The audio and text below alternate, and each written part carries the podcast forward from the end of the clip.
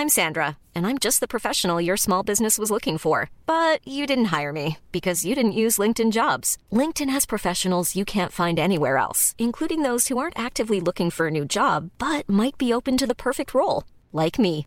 In a given month, over 70% of LinkedIn users don't visit other leading job sites. So if you're not looking on LinkedIn, you'll miss out on great candidates like Sandra. Start hiring professionals like a professional. Post your free job on linkedin.com/people today. Nous sommes au, au cœur du Marais, hein, au cœur du Marais. Vraiment, c'est un des quartiers euh, de, de Paris qui se trouve vraiment au centre de euh, Paris. Euh, des rues euh, ont été euh, saccagées. hein. On aperçoit des poubelles qui ont été euh, brûlées sur euh, sur plusieurs mètres, hein, jusqu'à la place de la République. Euh, la place de la République euh, où s'étaient euh, rejoints une, une centaine de personnes, euh, pour la plupart euh, des euh, jeunes, euh, des jeunes qui avaient euh, réussi hein, finalement à, à sortir des euh, nombreuses euh, nasses de police, nasses qui avaient euh, déjà été organisées un peu plus tôt hein, dans la soirée, toujours dans ce même quartier euh, du euh, Marais. Ces jeunes se sont donc rejoints place de la République et pour la plupart, à vrai dire, ils ne savent pas vraiment où ils vont. Pour en avoir discuté avec certains d'entre eux, ils nous disent, ils nous expliquent ne pas réellement savoir où se déroulent hein, ces manifestations, ces, manifestations sauvages.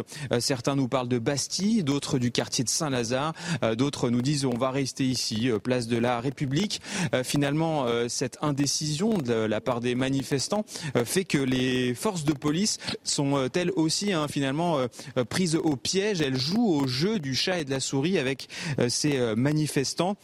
En tout cas, ce groupe a poursuivi euh, son chemin rue du Temple. Il continuait à, saccager euh, bien sûr ces, euh, euh, poubelles et, et, et ces feux provoquent aussi, et c'est assez étonnant, des scènes, des scènes de, de colère et des, surtout des disputes entre des riverains, des riverains qui sont agacés de voir leur quartier saccagé par ces manifestants qui s'opposent à la réforme des retraites, et puis des passants qui eux sont plutôt favorables, favorables à, à- la colère, qui soutiennent finalement ces manifestants et qui même euh, soutiennent le fait qu'ils dégradent les rues de Paris, car pour eux, euh, c'est l'unique solution pour se faire entendre de la part du, euh, gouvernement. Lors de cette dispute, ce qu'on entendait, c'est qu'effectivement, la personne qui soutenait ces manifestants disait non, on n'ira pas brûler le 93, on n'ira pas brûler Saint-Denis. Si on brûle, c'est les quartiers du centre de Paris, les quartiers de riches. C'est la seule manière pour nous de nous faire entendre. 22 heures passées de 2 minutes. Bienvenue si vous nous rejoignez sur CNews, Soir Info Week-end. On décrypte, on débat autour de l'actualité du jour, bien sûr. Euh, L'essentiel de la réforme des retraites validée donc par le Conseil constitutionnel. Et vous venez de le vivre en, en direct sur CNews. Des cortèges sauvages à l'issue de la décision. On va en parler ce soir avec, autour de ce plateau, l'agrégé de philosophie notre agrégé de philosophie préféré, Nathan Dever. Bonsoir Nathan. Bonsoir, Olivier. À vos côtés, Karima Brick. Bonsoir, chère Karima. Bonsoir Jean Messia, Bonsoir, Olivier. président de l'Institut à Apollon. À vos côtés, Judith Vintraud. Bonsoir Judith. Bonsoir, Olivier. Grand reporter euh, Le Figaro Magazine. Et Jean-Christophe Couvi, merci euh, de rester avec nous euh, pour nous accompagner ce soir. Désagrégé, moi, de philosophie. Absolument pas. Vous êtes secrétaire national unité SGP. Police, un excellent policier, bien évidemment. On va revenir tout au long de la soirée euh, sur les, les événements, ces cortèges sauvages hein, qui se passent actuellement à la fois à Paris, mais également en région. On a vu ce commissariat de police, euh, l'entrée d'un commissariat de, de police qui a brûlé cette nuit. On va, euh, ce soir, on va y revenir. Mais je le disais, l'essentiel de la réforme euh, des retraites a donc été euh, validé par le Conseil constitutionnel. Les neuf sages ont rendu leur décision ce soir et la mesure phare euh, du recul de l'âge légal de départ à 64 ans a donc été validée, alors tout en rejetant hein, euh, quelques mesures du projet gouvernemental comme la création d'un index senior. Euh, Les sages ont dans le même temps rejeté une demande d'un référendum d'initiative partagée, ce fameux RIP qui avait été déposé par la gauche. À l'issue, je vous le disais, donc de ces annonces, des cortèges sauvages se sont formés euh, dans la capitale avec des dégradations, malheureusement des images que l'on a désormais l'habitude de voir. On va y revenir dans un instant, mais tout d'abord ces réactions politiques qui se sont multipliées, à commencer par celle du gouvernement. Et ce tweet d'Olivier Dussopt, le ministre du Travail, je me félicite de la décision du Conseil constitutionnel qui confirme l'essentiel du projet de loi euh, portant euh, la réforme des retraites. Cette décision marque la fin du cheminement législatif et démocratique de la réforme après plusieurs mois de concertation et de débat au Parlement. Réaction également de la Première ministre Elisabeth Borne. Le Conseil constitutionnel a jugé tant sur le fond que sur la procédure la réforme conforme à notre Constitution. Le texte arrive à la fin de son processus démocratique et de conclure ce soir, il n'y a ni vainqueur ni vaincu. Alors pour débuter, je vous propose un, tour de table justement ce soir, ni vainqueur ni vaincu. Votre sentiment, est-ce que la démocratie a vraiment parlé, selon vous, Nathan Dever Écoutez, il me semble que le, rôle du Conseil constitutionnel, c'est d'observer si une loi est conforme à la lettre de la Constitution. Et euh, dans cette affaire, le problème n'est pas tellement la lettre de la Constitution, parce que tout ce qui a été fait par le gouvernement était parfaitement légal. Le problème est davantage l'esprit. Et à cet égard, il était inédit de cumuler tout à la fois le fait de voter cette loi sur le budget de la sécurité sociale à l'Assemblée nationale, de faire un vote bloqué au Sénat, plus un 49-3 mm. euh, euh, euh, après, enfin, il y a quelques semaines. Ces trois aspects-là étaient inédits et ça montre bien que le rôle du, du Conseil constitutionnel n'est pas de, si vous voulez, de, venir de contrevenir aux tentations parfois un peu autoritaire euh, du gouvernement. On l'a vu pendant la crise sanitaire. La crise sanitaire, il y a eu un moment, notamment sur le pass sanitaire, où les mesures gouvernementales étaient extrêmement contestables. Il y avait beaucoup de juristes qui s'inquiétaient. Et le Conseil constitutionnel n'a rien fait, en fait, à part dire qu'ils étaient un peu inquiets. Mais concrètement, ils n'ont rien fait pour contrevenir à cette politique. Donc, euh, moi, j'étais déçu, mais je n'étais pas étonné déçu et pas étonné également, Karim Abric. Finalement, on en attendait beaucoup, peut-être trop, du Conseil constitutionnel? Bien, en fait, il y avait beaucoup d'espoir à chaque fois. Je pense qu'il y a des manifestants, il y a les associations syndicales, hein, espéraient à chaque étape de plus en se disant, bon, peut-être que cette fois-ci, avec la mobilisation, une fois de plus, on va pouvoir mettre de la pression. Et euh, j'ai l'impression qu'il y avait quand même différents scénarios qui étaient plausibles et euh, il y avait plusieurs euh, leaders syndicaux qui se disaient, non, non, attendez, on y croit encore. Donc, est-ce qu'ils y croyaient vraiment ou est-ce qu'ils l'espéraient plus qu'ils n'y croyaient? Je pense qu'il y avait un peu des deux. mais je veux revenir sur cet esprit de le fameux chemin démocratique, l'esprit démocratique. Est-ce que ça s'est fait dans, la démocratie? Bon, oui, bien sûr, on a utilisé des outils euh, qui, qui, sont euh, tout à fait euh, légaux et tout ça, mais je pense que le processus, pour beaucoup de Français, il y a une grande frustration en se disant qu'on a utilisé beaucoup d'outils où le dialogue social n'a pas été là. En fait, le dialogue social a été rompu et il n'y a pas eu de débat non plus. Le 49-3 a été perçu comme une certaine violence symbolique aussi.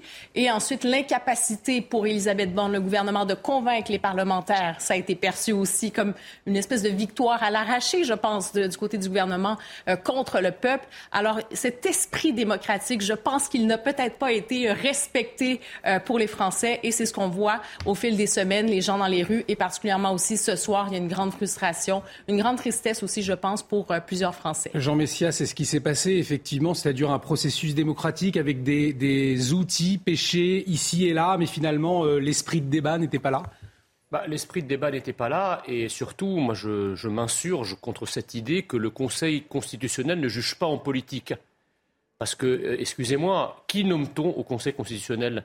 Ne sont-ce pas des politiques? C'est ça, on va y revenir, effectivement. S'il y, y, a des gens qui sont nommés, qui sont dits de divers horizons politiques, mais enfin, ça représente quand même euh, euh, majoritairement, sinon totalement, ceux qui ont gouverné la France ces 40 dernières années, le Conseil constitutionnel est par essence et par nomination politique. Quant à ces décisions, dire qu'elles ne sont pas politiques, pardonnez-moi, le, euh, le, Conseil constitutionnel, il faut s'en rappeler, dans une décision du 6 juillet 2018, a consacré le principe de fraternité pour donner satisfaction à M. Cédric Héroux. Et dans la décision du Conseil constitutionnel, il disait la liberté d'aider autrui dans un but humanitaire sans considération de la régularité de son séjour sur le territoire national. C'est-à-dire qu'à ce moment-là, le Conseil constitutionnel se fiche de la régularité du séjour, c'est-à-dire de la loi.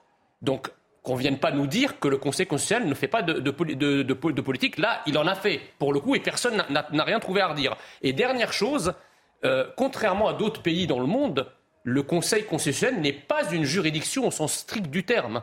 Ce n'est pas euh, une Cour suprême à l'américaine hmm. euh, ou à l'allemande, même comme le tribunal de Karlsruhe. Ce n'est qu'un conseil. Les mots ont un sens. Donc il est là, en fait, euh, pour conseiller sur la Constitution. Alors, le problème, c'est que très souvent, évidemment, il est là en appui du gouvernement. D'ailleurs, quand il a été créé après 58, il a très longtemps appelé le chien de garde du gouvernement. Donc euh, il, s'est illustré par moments dans des décisions qui marquent son indépendance, mais ça a été quand même très rare. Du coup, Julie de Vintraud, plutôt une décision politique plutôt qu'une décision juridique finalement? Les deux, mon général. Euh, moi, je n'adhère pas du tout à cette distinction entre l'esprit et la lettre euh, de la loi. Évidemment, le Conseil constitutionnel juge aussi en fonction du contexte. Euh, c'est pas simplement un conseil. la preuve, c'est qu'il peut censurer euh, des textes et les faire tomber. Mais que n'aurait-on dit et qu'aurait dit Jean Messia si les juges avaient démenti euh, l'Assemblée nationale et le Parlement? Car quoi qu'on en dise, même si le 49-3 oui, mais, je pense que vous êtes plutôt contre le gouvernement des juges en général. Là, ça vous aurait, bah, ça vous aurait arrangé parce que vous étiez contre la réforme. C'est pas des juges, c'est ça le problème, on l'appelle ça des sages. Oui, mais ils peuvent censurer, encore une fois, ils peuvent censurer un texte, donc leur rôle ne se borne pas euh, au Conseil. Euh, donc, euh, d'une part, euh, tous les gens euh, qui vont répétant que euh, les juges ont beaucoup trop de pouvoir dans ce pays et que c'est à l'expression de la souveraineté nationale de faire la loi devraient être contents. Le Parlement, aussi imparfait soit-il, reste quand même l'expression euh, euh, du suffrage universel et de la souveraineté populaire. Alors, pour un, peu d'éclairage, on va retrouver dans un instant euh, Julien Bonnet, professeur de droit public, mais Jean-Christophe Couvi, je vous pose également la, la, question, alors pas aux policiers, mais aux, syndicalistes. votre sentiment ce soir après cette décision du Conseil constitutionnel de la déception? Vous vous attendiez à une autre décision alors, déçu, oui, bien sûr, même si euh, personnellement, je ne m'attendais pas à autre chose que ça. Euh, effectivement, il y a beaucoup de scénarios. Euh, voilà, Conseil constitutionnel, effectivement, c'est le Conseil des sages. Alors moi, j'ai croisé la route hein, du président du Conseil constitutionnel qui s'appelait Yves Guénard et qui à l'époque était, était vraiment honoré de, participer. Il avait écrit la Constitution d'ailleurs, qui était honoré de participer au Conseil constitutionnel en tant que président. Et pour lui, c'était une tâche noble et vraiment euh, garant effectivement de la Constitution. Donc en fait, on, sort même du débat euh, de, du politicien. Mmh. Après, je juge pas les, les, personnes qui sont là, je suis personne pour juger ça, mais je sais que le Conseil constitutionnel, quand même, quand on l'épouse, bah, on épouse aussi le format. Voilà. Après, euh, sur le, le effectivement le le, rendu, euh, je crois que l'intersyndicale l'a dit, le combat n'est pas terminé. Il y a encore une autre épreuve, c'est l'épreuve du 1er mai. On verra bien si les gens vont spontanément aussi dans la rue pour manifester encore une fois euh, leur, euh, leur mécontentement. Là, quelque part, on a, on a, il y a eu un aspect sur, plutôt sur la forme que sur le fond. maintenant, la seule sortie, ça sera, et depuis le début on le sait, c'est une sortie politique. Voilà, c'est une sortie politique. Cette réforme des retraites, ça a manqué de panache. Il n'y a pas eu de panache. Au contraire, on a, fait, on a utilisé tous les articles légaux pour éviter justement les dialogues et pour éviter la confrontation euh, et le débat. Et donc, on voit bien à la fin que les, les Français et les citoyens se sentent floués, volés et quelque part on nous impose une, réforme des retraites et les débats n'ont pas eu lieu, on n'a pas pu nous s'exprimer, nous on s'exprimait dans la rue. Mais, mais je pense que le gouvernement qui a organisé l'obstruction à l'Assemblée nationale. Non, mais ça, euh, c'est ceux, qui l'ont fait euh, euh, pourront d'ailleurs, je veux dire, ils sont responsables aussi en partie de, de, de, ça. Et on posera justement la, question à un député LFI des Yvelines, William Martinet, qui sera avec nous dans un instant. Vous voyez ces images en direct à Rennes, hein, où des cortèges sauvages se sont formés donc après la décision du Conseil constitutionnel. Euh, la porte d'un poste de police de, Rennes a été incendiée euh, d'ailleurs par par des casseurs ce soir. On y reviendra avec vous, Jean-Christophe Couvi. Mais euh, nous allons accueillir Julien Bonnet, professeur de droit public, qui est en liaison avec nous. Bonsoir, merci d'avoir accepté notre invitation. Vous allez pouvoir nous, nous, éclairer. Alors, il y a eu du suspense tout l'après-midi. Il y avait plusieurs scénarios possible. En tout cas, de votre côté, est-ce que cette décision du Conseil constitutionnel était euh, prévisible? Bonsoir à tous. Écoutez, oui, globalement, parce que euh, le Conseil constitutionnel n'est pas là pour rendre des services politiques en fonction des attentes de chacun ou des espérances que chacun peut, émettre. Il rend des décisions juridiques. Euh, certes, sa procédure est imparfaite, le mode de nomination n'est pas parfait, mais quand même, c'est une véritable juridiction qui est reconnue comme telle, qui pourrait être améliorée, c'est vrai. Mais euh, ces décisions sont fondées en droit et revêtues de l'autorité la chose jugée. Là-dessus, euh, tous les juristes sont unanimement euh, d'accord. Alors sur le contenu de la décision, la réponse elle est précise, elle est pédagogique. C'est quand même une décision de 29 pages qui s'explique de manière précise sur les griefs. Après, effectivement, il a privilégié la prudence et une lecture plutôt stricte de la Constitution, puisque même si des cavaliers législatifs sont censurés, c'est vrai que euh, il n'a pas souhaité renverser la table, il n'a pas souhaité être trop audacieux. Et s'il l'avait été, peut-être qu'on aurait crié au gouvernement des juges. Et il n'a pas souhaité donc exploiter les arguments qui étaient euh, tout à fait sérieux hein, de la saisine parlementaire, des saisines parlementaires, puisqu'il y en avait euh, plusieurs. Voilà mon sentiment général. Alors dès le départ, on a en tout cas beaucoup de Français, le sentiment quand même d'un processus un peu tiré par les cheveux, euh, avec le type de texte notamment utilisé pour porter cette réforme, c'est-à-dire un projet de loi de financement rectificatif de, un loi de financement rectificatif, pardon, de la sécurité sociale. Cela veut dire donc que le Conseil constitutionnel considère que la question de l'âge de départ à la retraite de 64 ans est bien une question budgétaire, mais pas une question humaine, finalement. C'est bien cela alors oui, c'est assez technique, euh, mais en fait, si vous voulez, les, textes qui s'imposent aux législateurs listent euh, des catégories de thèmes qui permettent à ces lois de financement de la sécurité sociale d'intervenir. Et le Conseil a estimé que cette réforme rentrait dans les cases prévues. Bon, alors après, évidemment, on peut toujours discuter, euh, mais effectivement, c'est un choix interprétatif qu'il a fait. C'est pas moi, ça me choque pas tant que ça euh, sur le fond, sur ce point-là, je parle. Hein. Je parle juridiquement. Après, politiquement, hmm. qu'on le euh, regrette, ça, c'est un autre débat. Et là-dessus, euh, la conséquence de cette décision du Conseil constitutionnel, c'est qu'elle met en lumière le déséquilibre de notre système politique, puisque l'exécutif, dans notre Ve République, a la même mise sur le Parlement. Et donc, le Conseil constitutionnel n'a fait finalement qu'entériner et prolonger cette logique institutionnelle qu'à titre personnel, je regrette. voilà, pour être clair mais c'est quand même l'esprit général de la Constitution. Hein. Mais est-ce que cette décision euh, d'aujourd'hui pourrait avoir un impact sur des projets de loi futurs? Je ne sais pas, par exemple, passer par un autre projet de loi de, financement rectificatif de la sécurité sociale, euh, admettons sur la question de la fin de vie, par exemple Alors non, euh, très clairement non, puisque, comme je vous l'ai dit, il y a une liste de thèmes. Je ne vais pas rentrer en détail, c'est très, ça serait long et technique, mais très honnêtement, non, la fin de vie ne pourrait pas passer par ce, par ce biais-là. Euh, mais quand on sera dans des, dans des euh, réformes qui ont un impact sur les finances, etc., on pourra effectivement utiliser cette stratégie constitutionnelle qu'a mmh. exploité le gouvernement face à un contexte inédit. Il a fait le ce choix-là, le gouvernement, le Conseil constitutionnel l'a avalisé. Donc effectivement, encore une fois, l'exécutif se ressort un peu gagnant, mais je parle globalement l'exécutif. C'est pas l'exécutif euh, du président Macron et, de la première ministre Borne. C'est l'exécutif de la Ve République qui ressort encore plus gagnant euh, sur le plan des armes constitutionnelles dans la procédure parlementaire qu'auparavant. Effectivement. Mais sur la fin de vie, non. Et, le, recours à un budget rectificatif est considéré euh, par certains comme un détournement de procédure. Est-ce que ça peut s'entendre, effectivement? Écoutez, le Conseil a jugé que ce n'était pas le cas. Euh, il y avait quelques arguments pour, pour l'avancer, mais s'il l'avait fait, ça aurait été au terme d'un raisonnement qui quand même aurait été audacieux. Alors ça ne veut pas dire que le Conseil constitutionnel n'est jamais audacieux, il l'est parfois pour le, bien, parfois on peut le critiquer, mais euh, c'est pas totalement en, comment dire, déconnecté de sa jurisprudence antérieure. On est là sur euh, une, une prise de position sur un sujet inédit, mais qui n'est pas totalement une surprise. Voilà.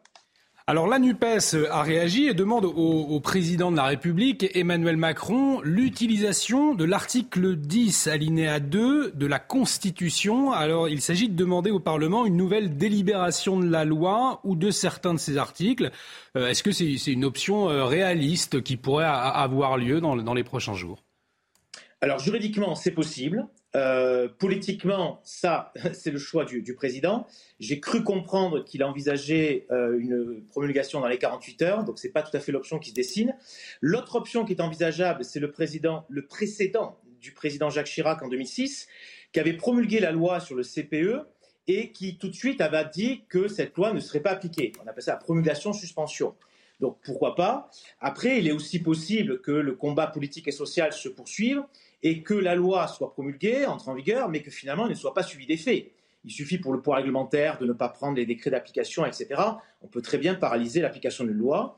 Et puis je signale aussi que le Conseil constitutionnel s'est prononcé sur une grande partie de la loi, c'est vrai, mais il y a quand même certaines dispositions législatives qu'il n'a pas spécialement examinées. Et ces dispositions-là, on pourra euh, demain, enfin demain, quand la loi entrera en vigueur, si elle entre en vigueur, euh, les contester à nouveau devant le Conseil constitutionnel par la voie de la question prioritaire de constitutionnalité. Alors j'insiste, ça sera sur les, dispositions sur lesquelles il ne s'est pas prononcé aujourd'hui. Honnêtement, ce sont des... Quelles sont ces dispositions, euh, par exemple? Euh, écoutez, je crois avoir vu que la fin des régimes spéciaux n'était peut-être pas concernée, euh, donc pourquoi pas. Après, on est dans des dispositifs techniques, mais qui ici ou là pourront intéresser certains secteurs. Alors évidemment, l'âge légal a retenu l'attention et c'est bien normal, c'était le cœur de la réforme, mais il y a ici ou là des, éléments de la réforme qui pourraient demain être contestés par la voie de la question prioritaire de consualité à l'occasion d'un procès, etc. Les associations, les syndicats, les entreprises savent faire ça depuis 2010 euh, que cette procédure est en vigueur. Merci euh, beaucoup Julien Bonnet pour euh, votre éclairage euh, ce soir. Je vous le rappelle, vous êtes professeur de, droit public. Vous réagissiez donc à cette décision du, Conseil constitutionnel ce soir, Judith Vintraube. C'est assez technique, on a eu un, éclairage oui, néanmoins. Clair. On ne peut pas reprocher à un texte auquel ses adversaires reprochaient précisément de n'être que financier euh, d'avoir pris place dans un rectificatif du budget de la sécurité sociale. Euh, la plupart, la plupart des, opposants à la réforme disaient c'est terrible, c'est une réforme euh, exclusivement financière, alors qu'il y avait une, une réforme formidable qui était systémique, qui prenait en compte tous les paramètres. On ne s'intéresse qu'aux finances, qu'à l'équilibre. Bah Et la question de l'âge de 64 ans, justement, ça c'est une question c'est purement financier. pour vous bah non, ah, bah, non, tel, tel, que présenté par vous, non, que, que vous euh, et que, que, tout le monde d'ailleurs en fasse une question euh, vitale ou en tout cas qui, qui engage toute la carrière euh, professionnelle des gens, toute la vie des gens c'est une chose, mais tel que le gouvernement la présentait, c'était strictement une réforme visant à atteindre l'équilibre budgétaire. Oui, c'est là le, point de débat, Jean Messia. quand même comme une, comme une, une, réforme euh, sociale.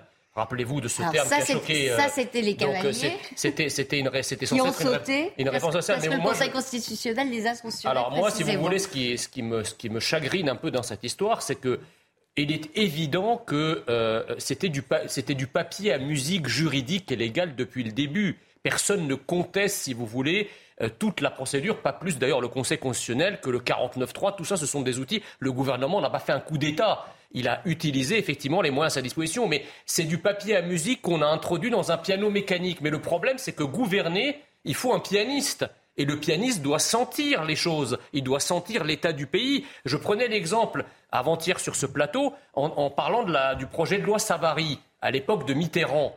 Mitterrand avait une majorité absolue au Parlement. Il aurait pu très bien faire passer cette réforme et personne lui aurait contesté la légalité de la faire passer. Mais là, à l'époque, c'était sur le, projet de loi euh, sur, sur l'école libre, et l'intégration de l'école libre dans un grand service public euh, euh, de l'éducation nationale.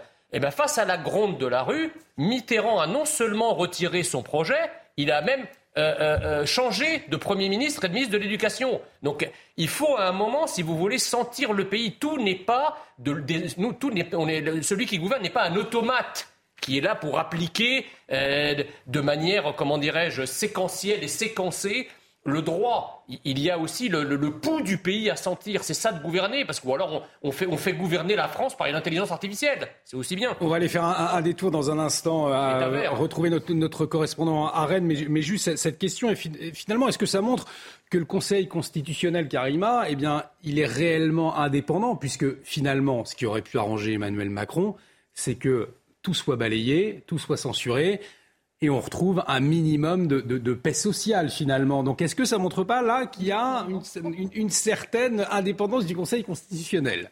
J'espère qu'il y a une certaine indépendance quand même et la légitimité. Qui a pu être remise en cause, c'est pour ça que j'en parle. Non, mais je veux dire, la légitimité quand même, j'ai l'impression qu'il y a peu de gens qui contestent complètement la légitimité, mais en même temps, on entend quand même ce discours qu'il y a une part de politique. Et on a parlé tout à l'heure, par exemple, moi je trouve que ça, ça vaut quand même la peine de faire le, parallèle avec les États-Unis et la Cour suprême. C'est pas la même chose, on s'entend, ce sont des juges, euh, c'est le plus, euh, le plus haut euh, tribunal du pays, mais il y a quand même, il y a un impact quand même politique. Quand on dit que les juges sont nommés par le président des États-Unis, il faut que ce soit avalé aussi par le Sénat.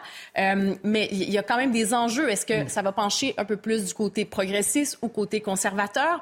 Euh, quand on sait que Donald Trump a pu nommer trois euh, juges à la Cour suprême, ça a eu un impact après sur des, des, sujets fondamentaux. Quand on pense, par exemple, bon, au droit à l'avortement ou des choses comme ça. Alors, le Conseil constitutionnel, moi, je fais quand même un peu un parallèle. On parle des automates aussi. C'est pas des automates, ce sont humains qui sont dans un contexte mm. euh, politique particulier. Eux aussi sentent le pays. Donc, euh, il y a une subjectivité quand même. Je dis pas que ça leur enlève une légitimité, qu'ils n'ont pas fait les choses selon les règles de l'art, mais il y a cette subjectivité et quand même, elle fait partie de ce processus euh, quand même très, très balisé. Donc euh, oui, il y a quand même quelque chose de politique, c'est certain. Vous voyez ce qu'en pensent les, Français, Nathan Dever. Un sondage du Figaro révèle que 51% euh, des sondés eh bien, ne font pas confiance au Conseil constitutionnel. Et 74% d'entre eux se disent pour un référendum d'initiative partagée. Le RIB, d'ailleurs, euh, qui lui a été euh, censuré. Nathan Dever. Donc effectivement, est-ce que vous pensez que cette, cette décision euh, eh bien, peut encore finalement susciter vis-à-vis du, du, Conseil constitutionnel encore plus de défiance au fond? Il y a, À mon avis, il y a deux manières d'avoir... De, de, trouver des raisons à cette défiance envers le Conseil constitutionnel. Il y a un premier courant de l'opinion qui était évoqué par, par Judith, qui est le refus du, du, pouvoir des juges, entre guillemets. Euh, Éric Zemmour avait écrit un livre d'ailleurs qui, qui s'appelait Le gouvernement des juges, je crois, ou Le coup d'état des juges, je ne sais plus. Et, et, il n'est pas le seul. Et j'estime que ça, par contre, c'est euh, le, le, le, fait qu'il y ait une institution qui s'appelle le Conseil constitutionnel, c'est absolument central dans un État de droit parce que ça permet en fait de limiter le pouvoir du souverain. La définition d'un État de droit, c'est que le souverain, quel qu'il soit, qu'il s'agisse du peuple dans une démocratie, euh, d'une assemblée, euh, de, même d'un petit nombre de gens, le, souverain doit avoir un pouvoir qui est limité par un certain nombre de principes qui sont euh, transcendantaux, qui sont inaliénables, et, et c'est le principe de cette institution. Mais la défiance, elle peut venir non pas tellement du principe qui existe dans notre République, un Conseil constitutionnel, mais de manière très très empirique du constat de ce que fait le Conseil constitutionnel. Et encore une fois, j'insiste là-dessus. Pendant la crise sanitaire, parce que ça a été un grand moment de recul des libertés publiques, où euh, tous les juristes disaient qu'il y avait un certain nombre de choses. Je vous donne un exemple, quand il y avait eu l'interdiction, enfin l'obligation de porter le masque mm. sur la totalité du territoire, comprenant des bois, des jardins, etc., que beaucoup de juristes disaient que cette mesure n'était pas légitime parce qu'elle n'était pas proportionnelle euh, aux menaces. Quand il y avait eu le pass sanitaire qui était initialement un pass sanitaire qui, était, euh, qui ouvrait la possibilité à un test PCR, à une vaccination, etc., que le Conseil d'État avait dit pour que ça soit constitutionnel, il faut que ce ne soit pas un pass vaccinal, que le gouvernement, après, on avait fait un pass strictement vaccinal. Mmh. Tous ces moments-là, le Conseil constitutionnel, encore une fois, je le répète, n'a rien dit. Donc, si vous voulez, je pense qu'il y a aussi un passif. Et si vous voulez, euh, là, peut-être que du point de vue de la légalité, moi je ne suis pas juriste et je ne m'exprime pas sur ce point, peut-être que le Conseil constitutionnel avait raison de prendre cette décision dans cette circonstance sur la réforme des retraites, mais quand vous faites l'addition et le bilan des dernières décisions de, ce, cette institution, on peut estimer que peut-être ils ne font pas assez leur travail. En tout cas, des conséquences. On va s'interroger sur les conséquences de cette euh, décision, notamment concernant le président Emmanuel Macron. Comment euh, maintenant il va essayer de, sortir de cette séquence? Est-ce qu'il va le pouvoir? Conséquence directe également, eh bien, ce sont ces manifestations sauvages, euh, ces cortèges à Paris, mais également en région. Euh, notamment à Rennes, où on va retrouver notre, envoyé spécial, puisque en, début de, soirée, eh bien, un, commissariat de la porte, plutôt d'un poste de police, a été incendié par des manifestants. Quelle est la, situation à cette heure? Le, calme est revenu euh, pour le moment ici, place Sainte-Anne. On est au cœur du centre euh, historique de Rennes.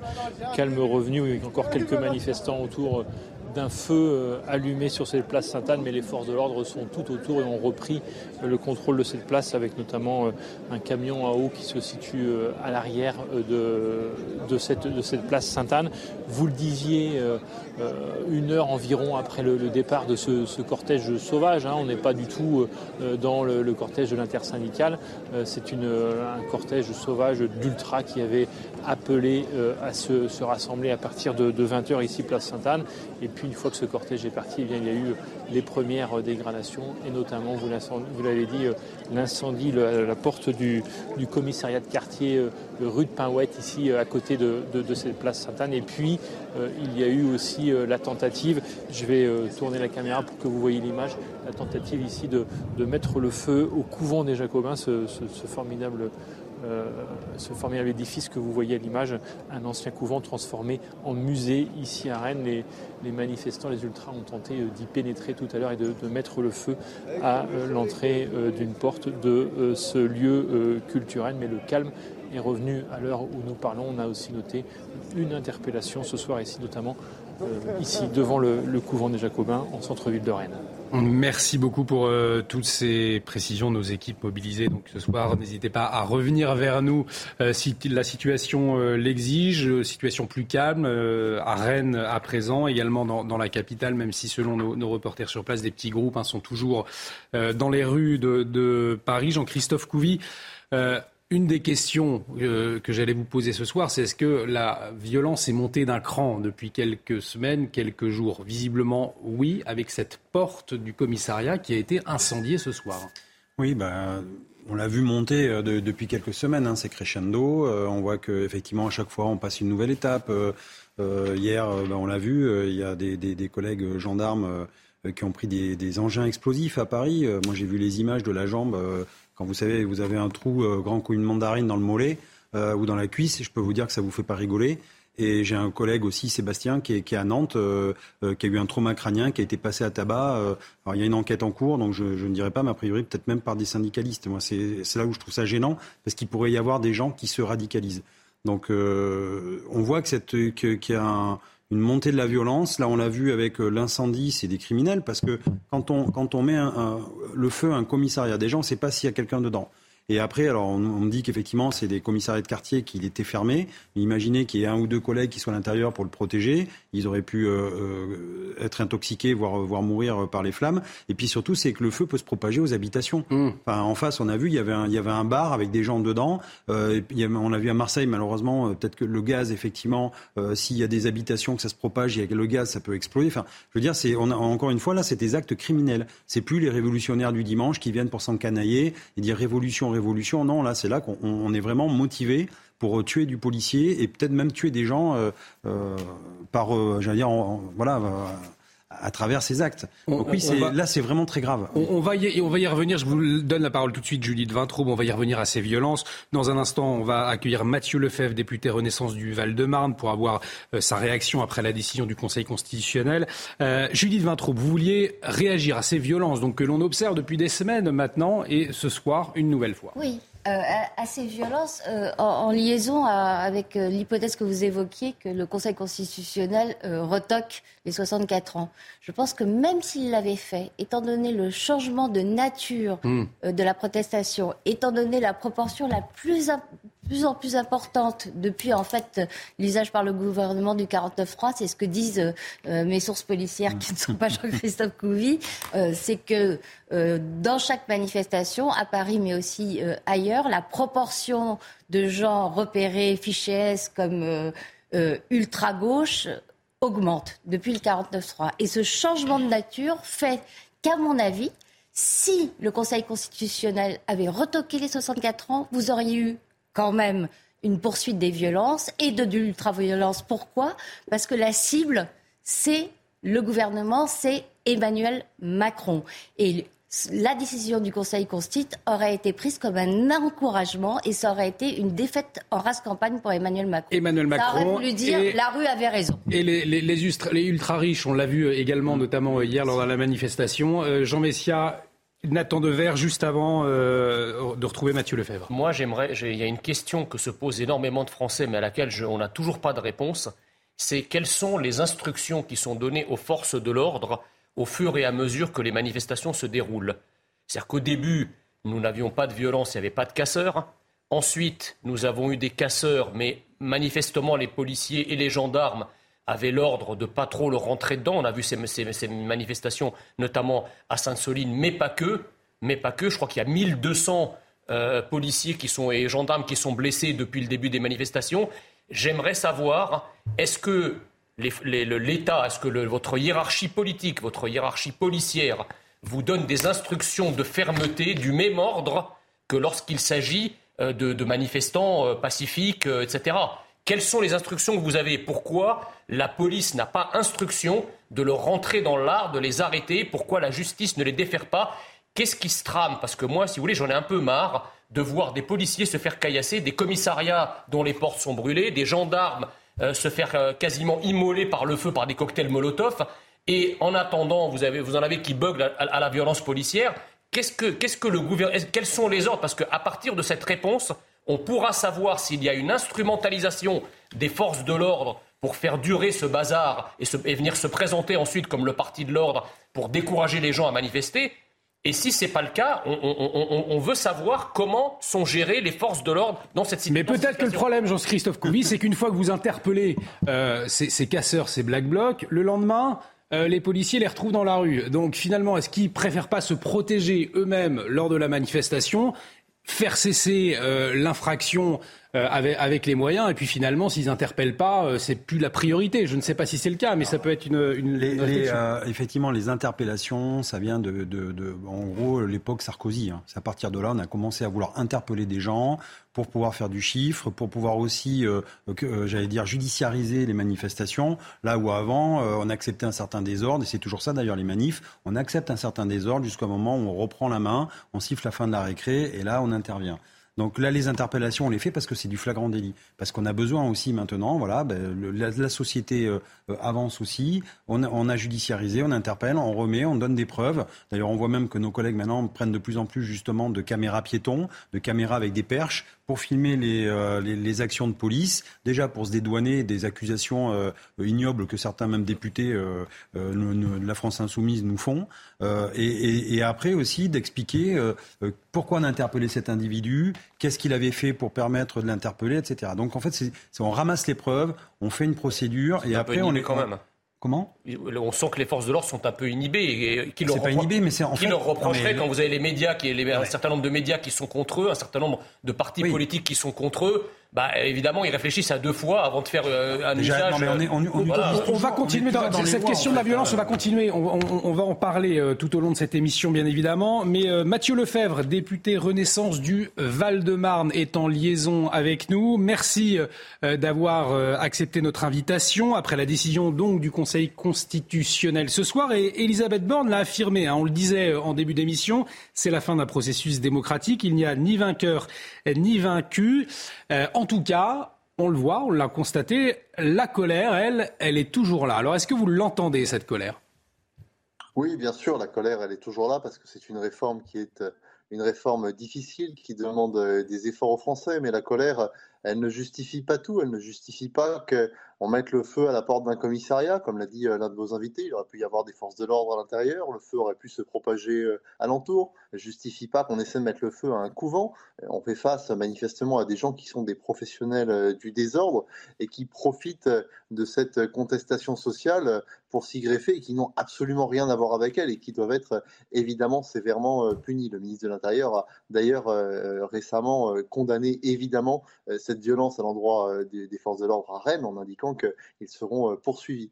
Maintenant, euh, pour euh, mettre un terme à cette contestation sociale, il faut aussi poursuivre le dialogue. Et j'observe que ce dialogue, la main tendue du président de la République, elle n'a pas été saisie par les organisations syndicales. Mais ça n'est pas grave, il y aura d'autres formes de dialogue qui pourront poursuivre cette après-retraite.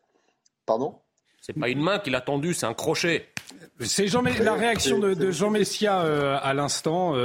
Euh, qui euh, réagissait en disant ce n'est pas une main qui l'a tendu, c'est un crochet. Et je pense que Jean Messia faisait référence effectivement euh, au fait que les syndicats voulaient rencontrer au début le président Emmanuel Macron, le président qui, a, qui avait refusé, on peut le rappeler. Hein. Le président euh, les a reçus d'abord au début de son mandat. Je rappelle que la CGT euh, ne s'y est pas associée. Je rappelle également que certains syndicats, et notamment la CGT, ne se sont pas associés au Conseil national de la refondation. Euh, on est au terme d'un processus démocratique où il y a eu plus de 175 heures de débat parlementaire, il y a eu 5 mois de consultation et de concertation. On peut évidemment toujours faire plus et on doit toujours faire plus. Mais le message que je voudrais faire passer ce soir, c'est qu'il y aura un après-réforme des retraites. Et dans cette après-réforme des retraites, on aura besoin de la démocratie sociale pour aller travailler sur la question euh, euh, de l'emploi des seniors, pour travailler sur le partage de la valeur, pour travailler sur la pénibilité. Donc euh, personne ne peut croire qu'on peut passer des partenaires sociaux pour, pour l'avenir. Maintenant, il faut aussi que toutes les organisations politiques et syndicales soient très claires vis-à-vis de la décision du Conseil constitutionnel. Moi, quand je lis ce qu'écrit M. Mélenchon, je m'inquiète, qui nous dit que, dans le fond, les sages sont serviles au monarque présidentiel. Bon, ben ça, c'est absolument inacceptable et ça n'est pas de nature à apaiser le pays. En, tout cas, vous avez utilisé le, mot euh, apaiser. On a entendu Elisabeth Borne également afficher sa volonté euh, d'apaisement ces derniers temps. Mais après des semaines de conflits, de mésententes, d'arrêt du dialogue avec les corps intermédiaires, est-ce que vous pensez réellement euh, qu'un retour à l'unité est possible? Et si oui, il passerait par quoi ce retour à l'unité?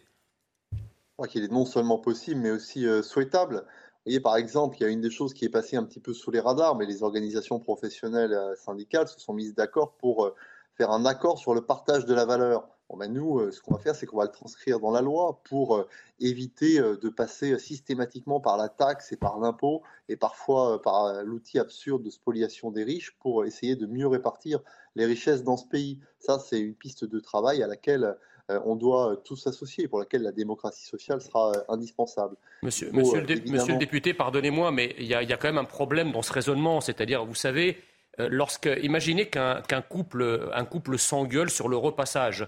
Ils peuvent très bien décider si l'un des deux dit ben, on, va, on va discuter de l'aspirateur. Bah, c'est peut-être une bonne idée, mais ça ne règle pas le problème du partage des tâches sur le repassage. Vous comprenez? Donc quand Emmanuel Macron dit je vais, j'invite les partenaires sociaux à venir discuter euh, c'était d'autres choses, de tout, sauf finalement du, problème majeur qui, crispe et, braque les Français aujourd'hui, ça a quand même l'air d'une énième provocation de la part du président de la République. Comment peut-il dire j'accepte de dialoguer, mais il faut surtout pas que l'on parle de ceux qui, qui, met, qui met les, millions de Français dans, le refus, que ce soit à travers les sondages ou à travers les manifestations ou euh, hier euh, dans, le Parlement. Vous comprenez? Il y, a, là une forme de provocation que les Français, enfin, qui, qui comment dirais-je, qui jettent presque de l'huile sur le feu au lieu d'apaiser. Moi, le, président de la République parle de concorde. Il faut qu'il se rappelle que le concorde s'est écrasé, qu'il y a eu des morts. Donc il ne faut pas qu'il refasse en politique ce qui s'est passé dans l'aviation. Voilà, vous entendez euh, les propos de Jean Messia et effectivement qu'on entend aussi euh, euh, chez, beaucoup de Français ce soir, monsieur le député. Bien sûr, mais nier ces inquiétudes serait totalement absurde. Nier les incompréhensions qui ont pu découler de cette réforme serait tout aussi absurde. mais il y a des débats qui sont nés de cette réforme. Typiquement, euh, quel sens donne-t-on à son travail? Est-ce qu'on a envie de travailler deux ans de plus dans un travail dans lequel on est euh, malheureux? Je crois que ce sont des questions à laquelle il nous faut répondre collectivement. Ce ne sont pas des débats qui sont totalement décorrélés de la réforme des retraites. Par ailleurs, euh, Monsieur Mais pourquoi effectivement on n'a pas, pas, commencé par se poser ces questions-là au départ? Oui, bien sûr, mais vous savez, le président de la République, il aurait pu faire le choix de mettre la poussière sur le tapis, de dire après tout, la réforme des retraites, mes successeurs la feront, et moi je vais rester bien tranquillement, bien sagement à l'Élysée, à ne rien proposer de difficile pour nos concitoyens. S'il fait ce choix-là, s'il fait ce choix de l'impopularité, c'est parce qu'il sait qu'elle est nécessaire et indispensable. Et de ce point de vue, il n'y avait pas de bon moment pour la faire. Alors moi j'entends les, réflexions qui, nourrissent le procès en rapidité. On nous dit euh, fallait le faire plus tard, il fallait euh, d'abord euh, peut-être avoir des mesures de réflexion sur ce qu'est le travail. Mais pardon, cette réforme des retraites, disons les choses clairement, on ne peut pas s'en passer si on veut pouvoir poursuivre le financement de notre modèle social. Moi, je ne veux pas que dans 10 ans ou dans 15 ans, on nous dise, les responsables publics, qu'est-ce que vous avez foutu pendant le quinquennat Macron euh, À tel point qu'on est incapable de verser les pensions de nos retraités aujourd'hui. Président de la République, il a agi en homme politique euh, responsable. Du coup, cette réforme des retraites, elle a été mal expliquée selon vous ou mal comprise? Non, je ne sais pas. On peut, vous savez, euh, on peut évidemment refaire le film, se dire qu'on n'a pas bien fait les choses, bien dit les choses, et la majorité, et moi-même, je prends toute ma part. Mais il faut aussi voir à quel point on a fait face à une campagne de désinformation massive. Quand dans un pays, on n'est même pas capable de se mettre d'accord sur le diagnostic financier de la réforme des retraites, au-delà même du diagnostic financier, sur le diagnostic démographique, le simple fait qu'on a aujourd'hui moins de cotisants pour le nombre de retraités, le fait qu'on vieillisse plus longtemps, euh, qu'on doive verser 12, euh, 20 millions de pensions alors qu'on devait en verser 12 millions au début des années 2000, que ces vérités-là soient contestées par euh, notamment la gauche, l'extrême gauche, mais aussi l'extrême droite. Comment voulez-vous que l'on progresse de, façon sereine dans le débat public? Ça, ça n'est pas possible. Bah, et par ailleurs, vous nous aviez, vous nous aviez dit, enfin vous, vous et, vos, et vos camarades, ça fait des années que vous nous expliquiez que justement l'immigration va nous permettre de payer nos retraites puisqu'on ne fait plus d'enfants. Très bien, on a accueilli des millions d'immigrés ces dernières années. Comment se fait-il qu'il faut qu'on travaille deux ans de plus pour payer nos retraites?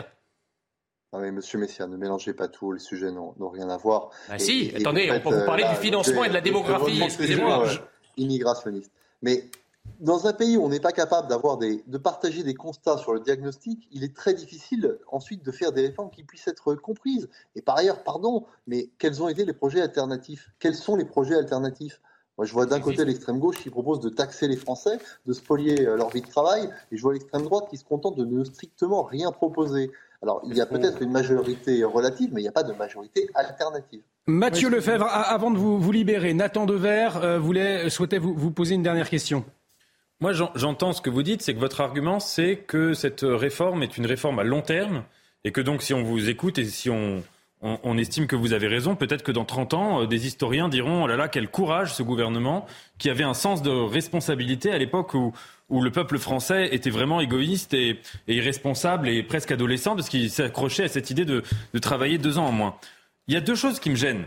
La première chose, c'est que euh, il s'agissait, euh, selon le rapport du corps, d'un éventuel déficit d'environ 10-13 milliards d'euros à horizon 2030, et que euh, le, votre gouvernement, enfin le gouvernement précédent, a dépensé environ 480 milliards d'euros pour une politique sanitaire pendant le coronavirus qui n'a absolument pas investi de l'argent pour créer de la richesse, mais qui a compensé des pertes qui étaient créées artificiellement.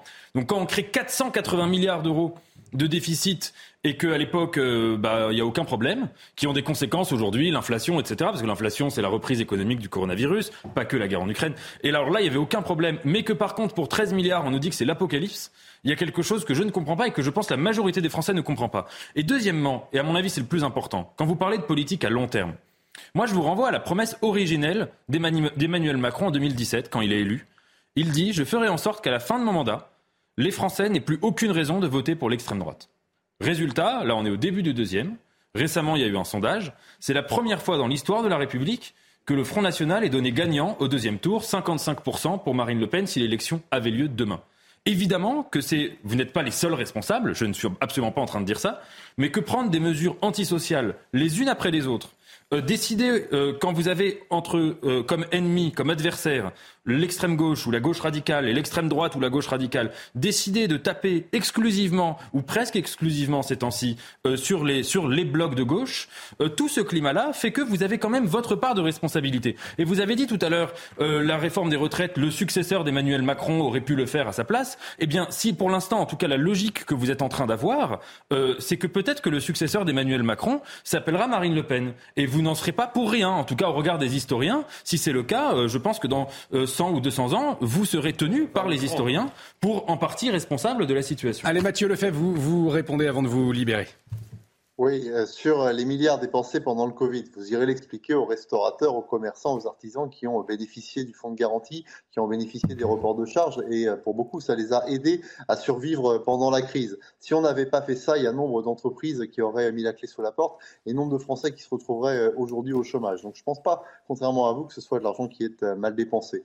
Ensuite, vous évoquez un éventuel déficit. Vous reprenez cette euh, rhétorique qui consiste à nous dire qu'après tout, il n'y aurait pas de difficulté, qu'on pourrait être un pays dans lequel on continue à partir à 62 ans, alors que tous nos voisins européens euh, ont fait l'inverse, qu'il y aurait quelque part un microclimat en France qui nous exonérerait euh, des efforts que nous aurions à faire. Moi, c'est pas le constat que je fais, et, et je pense que c'est étayé par les comparaisons internationales. Enfin, sur Marine Le Pen, pardon, mais Marine Le Pen, qu'est-ce qu'elle a proposé dans ce débat? En 2007, elle proposait la retraite à 65 ans avec son père. Ensuite, elle a proposé le modèle Jean-Luc Mélenchon. Et elle a fini par nous proposer un mauvais François Fillon. Arrêtez, Emmanuel Macron, c'est Attendez, hein. laissez répondre Jean Messia. Donc, quand on est à ce point incohérent sur le système de retraite et quand on ne propose absolument rien aux Français, c'est ça qui est antisocial. Parce que si nous n'avions rien fait, qu'est-ce qui se serait passé? Les pensions des Français auraient été diminuées ou les impôts des Français auraient été augmentés ou ça aurait été la fuite en avant vers la dette que manifestement vous rejetez. Donc, face à ces options alternatives que nous refusons, oui, on a fait le choix en responsabilité d'augmenter progressivement l'âge légal de départ, comme l'ont fait tous nos voisins européens. Les syndicats ont, fait des propositions. Il y a Mathieu Lefebvre, euh, William Martinet, pardon, euh, député LFI, cette fois euh, des Yvelines, très pressé, qui nous attend également, qui sera en, liaison avec nous. je vous remercie beaucoup, hein, Mathieu Lefebvre, d'avoir accepté notre invitation. passionnant débat qui aurait pu effectivement se prolonger. Je vous le rappelle que vous êtes député Renaissance du Val-de-Marne. Vous le disais dans un, instant, William Martinet, député LFI des Yvelines. Euh, réagira euh, sur notre antenne le temps que euh, nous nous connectons avec lui. On a entendu, on, voit que ça va être quand même compliqué tout de même pour l'exécutif, hein, Judith Vintraube, de, de, tourner la page désormais. C'est extrêmement compliqué. Il n'y a pas de crise démocratique au sens institutionnel. Il y a une crise politique majeure. Il n'y a pas dans ce pays ni majorité, ni opposition capable de remplacer la majorité. C'est ça la situation. Avec un pays complètement euh, à vif, euh, qui n'est pas en état de supporter la moindre tentative de réforme d'ampleur que pourrait vouloir essayer euh, Emmanuel Macron. On est dans une situation de blocage. Karim Abric, on, voit, on constate aussi ce dialogue dessous. On entendait ce, ce député euh, Renaissance Mathieu Lefebvre nous dire on n'avait pas le choix euh, de faire cette réforme des retraites comme cela. Euh, Jean-Christophe Couvi, vous, vous le disiez. Moi, ça me fait bondir hein, quand j'entends. Parce qu'il y a eu effectivement des propositions des, syndicats, Karim Abric. On, voit Il y a eu des propositions et moi aussi, ça me fait un peu, comme on dit, sauter au plafond parce qu'il parlait de désinformation. Et quand on pense que, par exemple, pour l'histoire des 1200 euros hein, qui étaient supposément pour tellement de gens, et on se rend compte que c'est pas du tout la réalité, quand c'était aussi pour pour euh, ce qui était la question des femmes, des pensions des femmes, donc euh, plusieurs qui étaient désavantagés. Et après, on nous parle de désinformation. Donc, je, trouve quand même que c'est de mettre un peu de, l'huile sur le feu. Et euh, je ferai quand même attention avec ça. Et d'ailleurs, en termes de désinformation, ça m'a frappé aussi ce qu'Elisabeth Borne a dit quand elle dit ce soir, il n'y a ni vainqueur, ni, ni vaincu aussi. Ni vainqueur, ni vaincu. Exactement. Je pense qu'on n'aurait même pas eu besoin de rajouter cette phrase-là. Quand on prend le temps de rajouter cette phrase, c'est qu'on voit bien, elle sait très bien ce qui se passe au fond. C'est que finalement, euh, Emmanuel Macron et son gouvernement font cavalier seul. Ils ont décidé d'aller jusqu'au bout. Et c'est un peu sa stratégie. Moi, j'ai l'impression qu'il est, euh, effectivement, il, est un peu dans son univers. Il a décidé d'aller jusqu'au bout. Et il décide que peut-être il accepte cette colère sociale et il en fait fi, tout simplement. Il se dit, ben, écoutez, ça va durer ça va durer un temps. Je ne suis pas dans sa psychologie, mais j'essaie hmm. d'analyser un peu froidement. Ça va se euh, tasser et puis on va passer à autre chose ensuite. On verra si on va passer à autre chose avec William Martinet, député LFI euh, des Yvelines, qui est en liaison avec nous. Merci William euh, Martinet. Je sais que vous êtes très pressé, donc on va aller à l'essentiel. cette décision du Conseil constitutionnel ce soir, est-ce que vous l'entendez? Est-ce que vous la respectez? En tout cas, comment est-ce que vous comptez euh, vous mobiliser à présent? Écoutez, je crois que c'est une décision qui est d'une grande violence et qu'elle est ressentie euh, comme cela par les gens. Euh, et elle va aussi, je pense, renforcer la crise de régime dans laquelle nous sommes. Parce que du point de vue social, rien n'a changé. Euh, cette réforme des retraites, elle est toujours considérée comme profondément injuste par euh, l'écrasante majorité des Français. Mais par contre, du point de vue euh, démocratique, nous avons une, aggravation de la situation parce que que nous a dit le Conseil constitutionnel? Il nous a dit que le passage en force de l'exécutif pour imposer cette réforme, le fait que le Parlement n'ait pas pu voter, le fait que les débats étaient entravés, eh bien tout cela, pas de problème. Circuler, il n'y a rien à voir, c'est compatible avec la Constitution de la Ve République.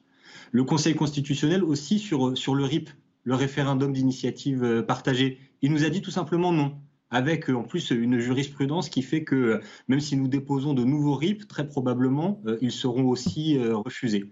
Donc là aussi, le Conseil constitutionnel nous dit euh, il est prévu le RIP dans la Constitution de la Ve République, mais bon, en pratique, on va vous dire non à chaque fois. Donc tout ça, ça veut dire, vous l'aurez compris, que je pense que cette situation met à jour un, grave problème des institutions. La Ve République, aujourd'hui, elle n'est plus en phase avec les attentes, les aspirations démocratiques des Français. Et donc c'est un, un problème de plus qui est posé sur la table. Et je pense que du coup, c'est une, motivation supplémentaire pour continuer la mobilisation. C'est-à-dire que nous continuons à dire non à la réforme des retraites et à la, le recul de l'âge de départ à la retraite à 64 ans. Mais en plus, maintenant, nous rajoutons euh, oui, il faut passer à une sixième république parce que c'est plus possible de fonctionner euh, dans un pays où il y a un seul homme qui a autant de pouvoir et qui peut euh, imposer des choses à tout le peuple français comme si de rien n'était. Mais finalement, William Martinet, votre stratégie d'obstruction à l'Assemblée nationale, on en a beaucoup parlé. Finalement, est-ce qu'elle ne se retourne pas contre vous aujourd'hui? Est-ce qu'il n'aurait pas fallu aller au vote? Écoutez, l'obstruction, a été faite par qui? Par ceux qui nous ont dit euh, nous discuterons de cette réforme des retraites avec euh, un projet de loi de finances rectificatif euh, qui fait que nous aurons seulement deux semaines de débat à l'Assemblée nationale. Voilà, elle est là la première obstruction. C'est le premier coup de force euh, qui a été décidé par Emmanuel Macron, qui était de refuser de nous laisser le temps nécessaire pour discuter de cette réforme de retraite. Et après, tout ça s'est enchaîné, parce que là, je parle de ce qui s'est passé à l'Assemblée nationale, mais au Sénat aussi, euh, les sénateurs ont été euh, entravés dans leur, dans discussion. Donc non, je crois au contraire, ce que nous voyons, c'est l'autoritarisme qui, est qui est permis par la Ve République, qui aujourd'hui est mis à nu. Parce que d'une certaine façon, Emmanuel Macron est le président de la République qui a le plus usé et abusé de tous les outils autoritaires de la Ve République. Mais je pense qu'en faisant ça, eh bien, d'une certaine façon, euh, bah, il signe l'arrêt de mort de cette Ve République. Parce que maintenant, je pense que ça saute au visage euh, de tout le monde qu'on peut plus fonctionner de cette façon. Là, il faut quand même se rendre compte, je, reviens sur cette question de RIP, de référendum d'initiative partagée. Vous vous rendez compte qu'on se retrouve dans une situation quand même à quémander un référendum auprès des institutions. Voilà, là, le peuple français est en train de dire, s'il vous plaît, on aimerait bien quand même pouvoir voter et pouvoir décider sur cette réforme des retraites. Est-ce que ça vous paraît un fonctionnement normal, un fonctionnement démocratique? Ben, Évidemment que non. Donc, il est temps de, voilà, de, balayer tout ça, de, changer en profondeur ces, institutions et d'avoir une sixième république qui maintenant permette au, peuple français de, vraiment décider, de vraiment être souverain, euh, que ce soit sur le sujet de, la réforme des retraites ou tout autre sujet. William Martina, Jean Messia souhaite euh, vous interpeller.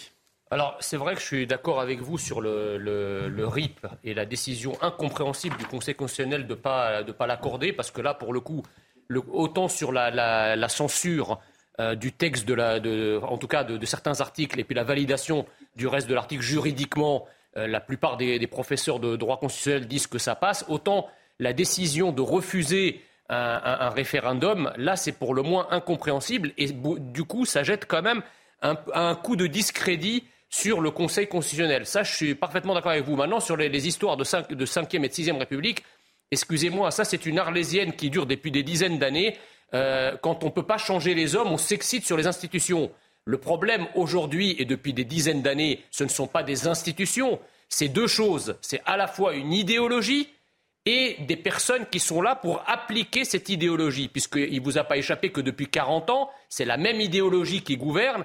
Les, les, musiciens ont beau changer, c'est toujours la même musique qui est jouée par l'orchestre. Donc c'est plutôt ça qu'il faut changer. Il faut casser euh, le, politiquement correct, casser l'idéologie. Euh, enfin, c'est pas évidemment, c'est pas vous qui le ferez parce que vous êtes dedans, mais c'est l'idéologie gaucho-progressiste, mondialiste, qui fait fi de la souveraineté, qui fait qui fait fi de l'identité, qui gouverne le pays et qui est appliquée effectivement par des hommes, d'ailleurs des hommes que vous avez très souvent, sinon mis directement au pouvoir, du moins soutenus par en, en, appelant à voter contre les autres, mais le résultat est toujours le même. Donc le problème aujourd'hui, la Ve République, il y a 50 ans, elle fonctionnait très bien.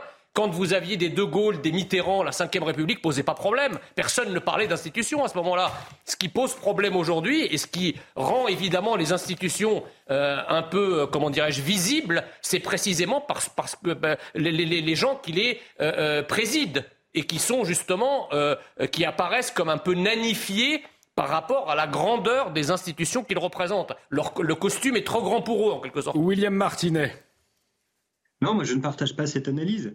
Euh, la constitution de la Ve République, alors maintenant c'est plus que 50 ans, hein. elle en a même 65, euh, si je ne me trompe pas dans, euh, dans les calculs, et, et, elle est devenue totalement inadaptée à ce qu'est la réalité de, de sa substance. Je veux dire, quand on a fait la constitution de la Ve République, on était à une époque où, où les femmes ne pouvaient pas ouvrir de compte en banque sans demander l'autorisation de leur mari. Je, je donne cet exemple pour ça a évolué, ça. la société a évolué et à quel point malheureusement cette constitution, elle, n'a pas bougé. Et, et le problème fondamental, c'est celui de la concentration du pouvoir entre les mains d'une seule personne. Parce que quand vous avez une seule personne qui peut à ce point-là euh, imposer son opinion, sa vision politique à l'ensemble d'un peuple français qui s'oppose à lui, ça veut bien dire qu'on a un problème d'institution. On a par exemple un problème euh, d'irresponsabilité au sens constitutionnel du président euh, de la République. Voilà, il, n'est pas possible aujourd'hui, et je pense que ça devrait l'être dans une sixième République, de faire un référendum révocatoire. C'est-à-dire de dire, ce président nous envoie dans le mur, nous sommes tous contre lui, et il y a un moment, il faut pouvoir le faire partir. Mais Monsieur Martinet, le... ce système a déjà existé, vous savez très bien.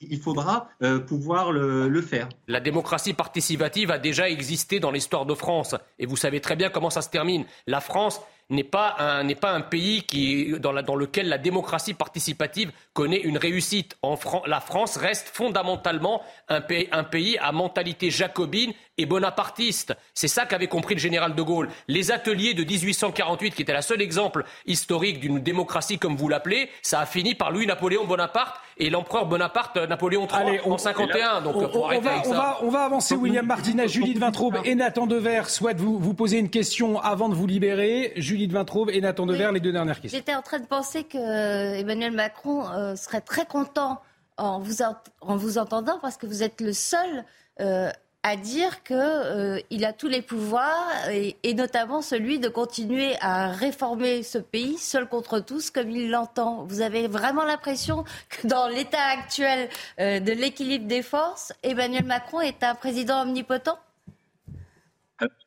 Question qui, à part Emmanuel Macron, euh, veut imposer cette réforme des retraites? Non, non, je vous parle de l'avenir. Est-ce qu'on a à l'Élysée aujourd'hui quelqu'un qui va pouvoir faire ce qui lui chante grâce aux institutions? Et il les impose aux autres. Voilà, on a 93% des actifs, les trois quarts des Français, toutes les organisations euh, syndicales, même beaucoup de députés au sein même de la majorité macroniste qui sont contre cette réforme des retraites. Et pourtant, et pourtant, Macron ne lâche rien, là, comme il l'a dit euh, aujourd'hui, de façon absolument, euh, absolument provocante. Donc ça montre bien qu'on a un problème de concentration des pouvoirs entre les mains d'un président de la République. Voilà. Et ça, il y a un moment, il faut changer de président de la République. Vous répondez sur le passé, pas sur l'avenir. aussi changer les institutions qui autorisent une telle concentration de, euh, de pouvoir. Et, et je, je, je, rebondis sur, euh, je me permets sur ce que disait euh, Jean Messia tout à l'heure.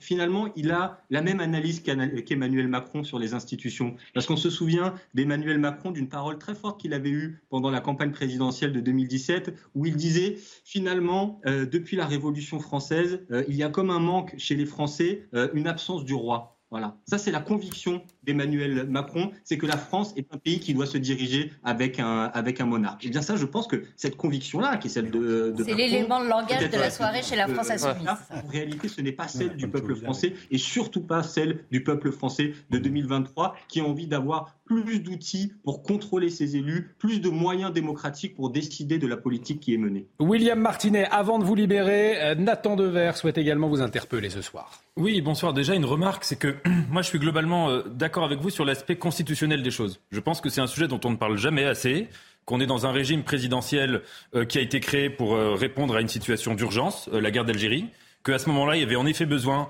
d'un homme fort, unique, qui tranche, parce que la quatrième République s'est cassé les dents dessus, mais que face aux grands enjeux qui sont ceux du monde contemporain, on n'est absolument plus euh, face aux mêmes circonstances qu'en 62 et, ou en 58, et que donc on a euh, besoin, me semble-t-il, de beaucoup plus de participation des citoyens. Mais j'aimerais vous faire une remarque sur ce qui me semble très paradoxal dans la séquence politique qu'on a traversée euh, relative aux retraites, c'est que cette séquence, on aurait pu se dire en fait qu'elle coïncidait beaucoup avec les thèmes que euh, vous aviez portés euh, à la France insoumise, à la NUPES, euh, pendant l'élection présidentielle, pendant l'élection législative, à savoir des thèmes relatifs à la question sociale, repenser le monde du travail, l'avenir en commun, etc. Donc on aurait pu croire comme ça, logiquement, que vous sortiriez grand gagnant de la situation.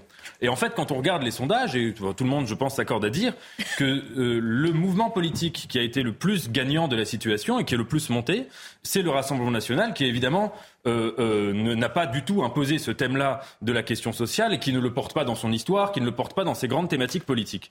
Est-ce que vous ne pensez pas que vous avez eu aussi votre part de responsabilité dans la mesure où votre stratégie euh, à l'Assemblée nationale, qui était une stratégie très disruptive, alors j'ai vu hein, les analyses de Geoffroy de Laganerie qui expliquaient, et, je les ai comprises, mais qui expliquaient qu'il s'agissait de tourner presque, de, de, démythifier euh, le fonctionnement de l'Assemblée nationale, mais est-ce que vous ne pensez pas que ça vous a empêché en fait de, sortir les gagnants que vous auriez pu être avec une stratégie peut-être plus, douce, entre guillemets, ou plus, institutionnalisée? Euh, Cher Nathan, je, crois que le problème de votre analyse, c'est qu'elle a comme point de départ des sondages dont je ne tire pas du tout la même conclusion que vous, parce que avoir dans des sondages une Marine Le Pen surévaluée en vue d'une élection présidentielle et un Jean-Luc Mélenchon sous-évalué, vous savez que c'est d'une banalité absolue. C'était la même chose en 2012, en 2017 et pour les élections euh, de, 2022. Hein. Systématiquement, quand on teste la France insoumise dans un sondage, euh, on est 3, 4, 5 points euh, en dessous de ce qu'on va faire réellement aux, élections. Donc, donc tout, ça pour dire que ces sondages ne sont à mon avis pas du tout significatifs et que moi j'ai pas du tout la même analyse que vous.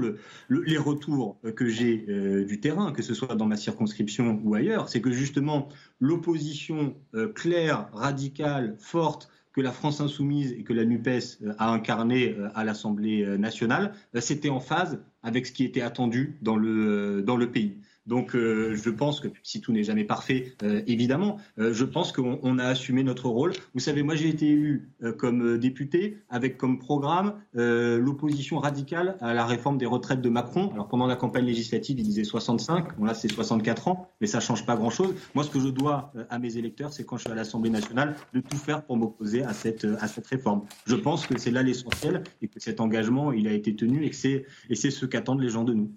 William Martinet, euh, il y a eu encore des, manifestations sauvages ce soir, euh, des, dégradations, des cortèges sauvages après les, les 12 euh, mobilisations de ces dernières semaines, avec là encore des, violences, notamment envers les, les policiers. On a entendu votre groupe politique pointer du doigt l'attitude ferme des forces de l'ordre, un peu moins dénoncer justement les, casseurs, les, actions de, dégradation et de violence contre les forces de l'ordre. Est-ce que finalement, euh, cette stratégie, elle étouffe pas vos revendications? Euh, non, je ne crois pas. Enfin, d'abord, euh, je tiens à dire que moi, personnellement, comme mon mouvement, euh, nous n'avons jamais varié sur une seule chose, c'est que nous sommes opposés à, toutes les formes d'action politique violente. Donc, que ce soit de brûler une poubelle ou de faire des choses plus graves, nous y sommes opposés parce que je pense que la violence en politique, elle, elle nous écarte de la majorité du peuple. Et donc, donc, je le redis très clairement, moi, je suis opposé à ces, à ces méthodes.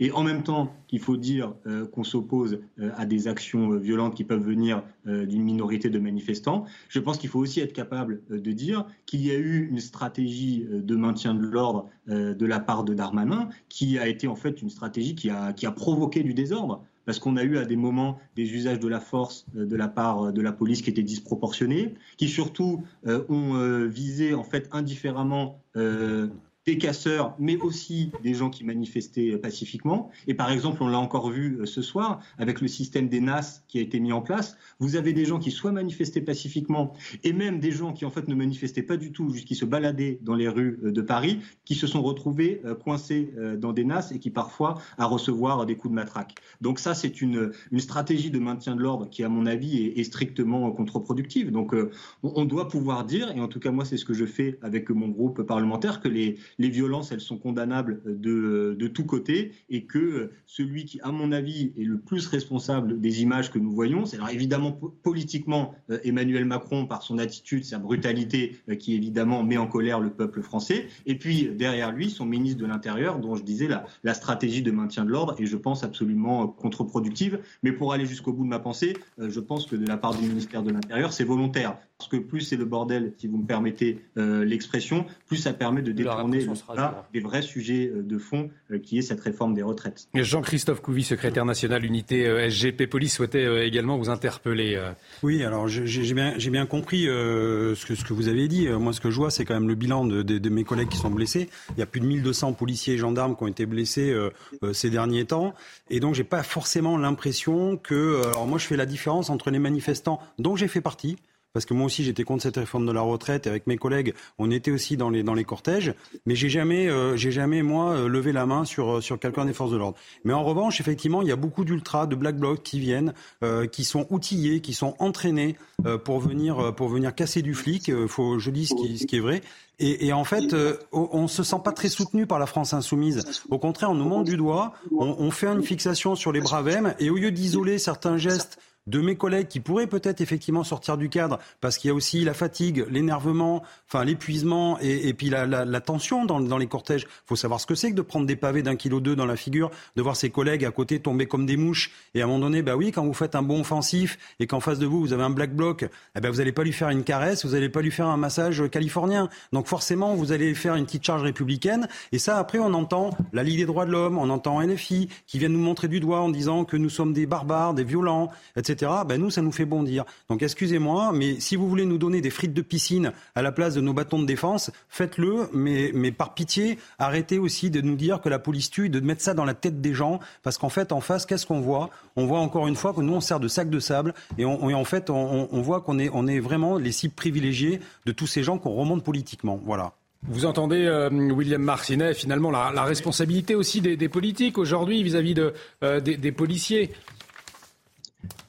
Écoutez, il y a, peut-être euh, un point sur lequel je peux être d'accord, c'est que je pense qu'aujourd'hui, les forces de l'ordre et donc les policiers assument un rôle qui est celui de faire rempart pour protéger Emmanuel Macron, un rôle qui ne devrait pas être le leur. Voilà. Le, problème qu'on a aujourd'hui dans le pays, c'est un problème politique sur la réforme euh, des retraites. Et Emmanuel Macron et son ministre euh, de l'Intérieur essayent de le transformer en sujet euh, de maintien de l'ordre. Et en gros, demande aux forces de police de faire ce que lui, Macron, n'est pas capable de faire, c'est-à-dire de maintenir l'ordre dans le pays. Donc là, on a, peut-être un point d'accord. Par contre, là où, où sans doute on sera, on sera en désaccord, c'est que moi que je suis convaincu que les difficultés qu'on a avec les forces de l'ordre, elles sont, elles sont structurelles. Elles sont liées aux stratégies de maintien de l'ordre. Elles sont liées au fait que quand il y a des dérapages individuels, eh bien des institutions euh, comme l'IGPN euh, ne sont pas capables de rapidement, efficacement, euh, en toute indépendance, de prendre des décisions et de sanctionner les dérapages individuels.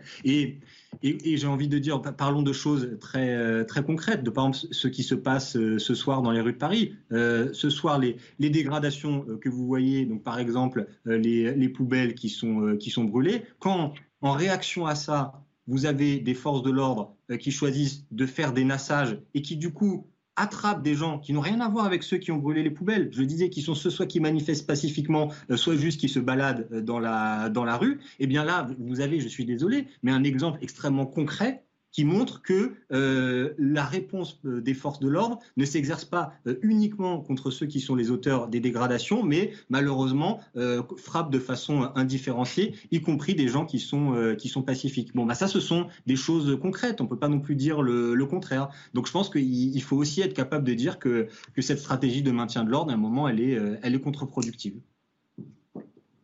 Euh, ciblés euh, par, les, forces de l'ordre. Euh, on ne peut pas dire que les forces de l'ordre donnent des, coups de matraque à, à, tout va à des gens qui n'ont rien fait.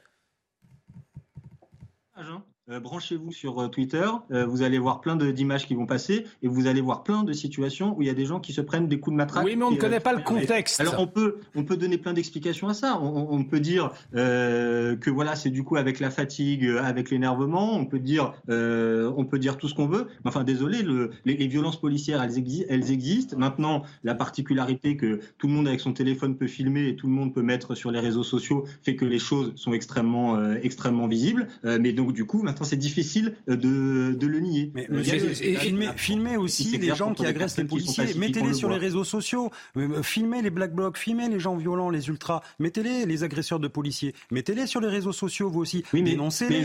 Faites des wanted au lieu toujours d'attaquer les policiers en disant que nous, nous sommes des machines à matraquer. Je suis désolé, nous sommes des pères et des mères de famille. Nous, tout ce qu'on veut, c'est que ça se passe bien. et quand on dit qu'on matraque les gens et qu'on défend Macron, on défend pas Macron, monsieur. On est au service de la République et on défend la République et les lois républicaines. Et ça, faut se le dire. Et, arrêtons de dire encore une fois les violences policières. Euh, voilà, moi les violences, j'en ai vu de Monsieur Mélenchon euh, qui insultait des policiers. J'ai vu des violences verbales. Euh, j'ai vu plein de choses comme ça aussi. Est-ce que, est-ce que moi j'en ai fait des pataquès Est-ce que je le, je, le, récite comme un missel politique? Non, je ne le fais hein. pas. Dans le cas que vous citez. Ah ben. parce qu'ils se sont fait crier dans les oreilles, il paraît qu'ils ont eu huit jours d'ITT. Mais, enfin, bah ouais, mais enfin, c'est quand même une image, monsieur, je suis désolé. Enfin, c'est une personne publique, un personnage public qui veut être président de la République et qui s'en prend à des policiers devant tout le monde. Ces images, elles ont fait le tour du monde. Alors, euh, euh, balayons devant notre porte. Et moi, effectivement, on critique l'IGPN. L'IGPN a fait son job. Je peux dire, quand un policier va à l'IGPN, je peux lui dire qu'il n'est pas content. Il y va, il y va en tremblant parce qu'il sait très bien qu'il va passer au tourniquet. Et en fait, l'IGPN, elle mène des enquêtes. D'ailleurs, il y a une magistrate qui a été nommée à la tête de l'IGPN, déjà pour démontrer qu'effectivement, il n'y avait pas de, j'allais dire, de, zone poreuse entre, euh, de petits arrangements entre, amis. Et donc, déjà, nous, ça nous a pas forcément fait plaisir parce que, quelque part, ça voulait dire aussi que ça démontrait qu'il y aurait ces zones, ces zones d'ombre. En fait, il n'y en a pas du tout. Et en fait, l'IGPN ne rend pas de, de, de, de j'allais dire, de, verdict. Elle, donne des avis. Et après, derrière, il y a des instances policières qui sont là pour. pour eh bien oui, mais pour donner des, des résultats. C'est les commissions paritaires. Est-ce que je peux essayer de réconcilier tout le monde? Alors allez-y, Nathan, Nathan Dever voudrait euh, vous réconcilier William Martinet avec Jean-Christophe Couvi. On va voir si ça va fonctionner.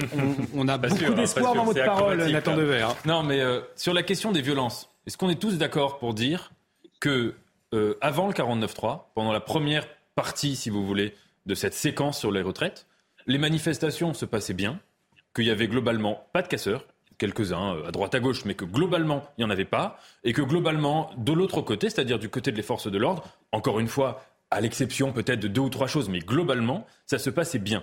Ce que je veux dire en disant cela, c'est que les violences, euh, il y a deux types de responsabilités. Il y a les responsables directs, donc les gens qui vont faire des casses euh, et qui gâchent une manifestation, les forces de l'ordre, les individus qui peuvent aussi commettre ici ou là des gestes qui ne sont pas déontologiques mais qu'il y a derrière une autre responsabilité qui est le climat politique dans lequel on est. Et que, évidemment, plus la démocratie est détériorée, plus le dialogue social et le dialogue politique est détérioré, moins, enfin, plus il y a de verticalité autoritaire et moins il y a, si vous voulez, de, de débat horizontal, et plus les conditions de la violence sont réunies. Donc c'est pour moi c'est la grande leçon de ce moment. oui, mais ce sont, ce sont les casseurs, ils sont identifiés. Ça c'est le fruit de mon travail de journaliste que à partir de l'usage du 49.3, il y avait dans les manifestations beaucoup plus d'individus repérés par la police pour des actes de hmm. violence intérieure qu'avant. Il y a eu, c'est pas les mêmes. C'est un changement. Oui, mais ces gens-là, moi, j'ai pas un regard angélique sur ces gens-là. Ces gens-là, ce sont des. ne dites pas que ce sont les mêmes qui sont devenus violents à cause du gouvernement ou à cause du 49-3. Ce sont d'autres individus. J'ai pas dit que c'était les mêmes. Mais je ne suis pas angélique. Il y a des gens qui sont très très peu nombreux, mais en France, qui aiment la violence, qui sont des casseurs, etc. Bon, mais ces gens-là euh, n'avaient pas de raison de sortir dans la rue avant le 49-3. D'ailleurs, ils ne l'ont pas fait, et ils savaient très bien que s'ils l'avaient fait, euh, dans les manifestations, ça ne se serait pas bien passé du tout, parce que les syndicats tenaient la chose, parce qu'à ce moment-là, les syndicats étaient en position politique d'avoir le, si vous voulez, dans le rapport de force, de dire nous tenons la manifestation et il n'y a pas de casseurs. Et à partir du moment où il y a le 49-3, eh bien, on voit les casseurs descendre dans la rue. Ce que je veux dire, c'est qu'il me semble aussi que euh, et ce que je dis c'est pas du tout pour excuser ou pour justifier les casseurs, c'est pas ça. C'est juste pour dire que quand dans un pays on sait que que quand, quand les, conditions du débat du dialogue politique euh, euh, s'effritent que, que, ça, ça va donner de la possibilité euh, et de la place et de, et de l'écho aux casseurs dans la société. Et ce qui interpelle aussi dans les manifestations, c'est l'âge des casseurs, de plus en plus jeunes, des lycéens, des étudiants parfois interpellés, Jean-Christophe. Oui, bah oui, c'est la, la, jeunesse, effectivement, c'est invité depuis le 49-3, effectivement, cette jeunesse-là qui n'a que, bah, je voyais la fille, euh, Louis Boyard essayer de faire, euh, de faire venir Ça tous ces jeunes. avec la fin des partiels. Mais oui, hein, oui, oui. Et là, d'un seul coup, effectivement, ils sont venus avec le 49-3. Parce qu'effectivement, ils ont vécu ça comme un camouflé et, et, et je, non, on peut, on peut l'imaginer. Voilà. Et donc, euh, on a senti ce mouvement de violence qui arrivait. Euh, et maintenant, on, est, si vous voulez, c'est compliqué à gérer parce que quand on a des jeunes dans la rue, on fait, c'est pas forcément que des, des, professionnels de la casse. Ça touche un peu tout le monde. Des fois, il y a des primos, euh, des, des, j'allais dire délinquants, qui viennent un peu s'encanailler, trouver un peu d'adrénaline. Mes collègues me le disent aussi. Nous, on l'a entendu hier. Il y a même des, hier dans les manifestations, ça parle italien, espagnol aussi hein, chez les Black Blocs. Hein. Donc c'est pas non plus que les Français, ça vient de, de partout. Et d'ailleurs, on le voit ce soir, il n'y a pas énormément de Black Blocs dans les rues de Paris. Il y a effectivement quelques jeunes qui viennent et qui font des coups d'éclat. À Rennes, c'est une cinquantaine d'individus. Enfin, il y a des noyaux durs, comme, euh, on, le, on, les connaît, ces noyaux durs. Maintenant, il va falloir effectivement que les hommes politiques s'emparent de ce problème-là et les législateurs, dont les députés et les filles, prennent les lois justement pour bloquer ces classes. William, William Martinet, oh, je vous donne la parole juste après, euh, Karim Abrik. On, on, va libérer euh, William Martinet, député LFI des Yvelines. Merci beaucoup d'avoir euh, débattu ce soir. Revenez quand vous voulez, bien évidemment. C'était très intéressant hein, de, de, de, vous entendre avec nos invités. Un dernier mot peut-être. Le 1er mai, vous serez dans la rue aux côtés des syndicats? Oui, bien sûr.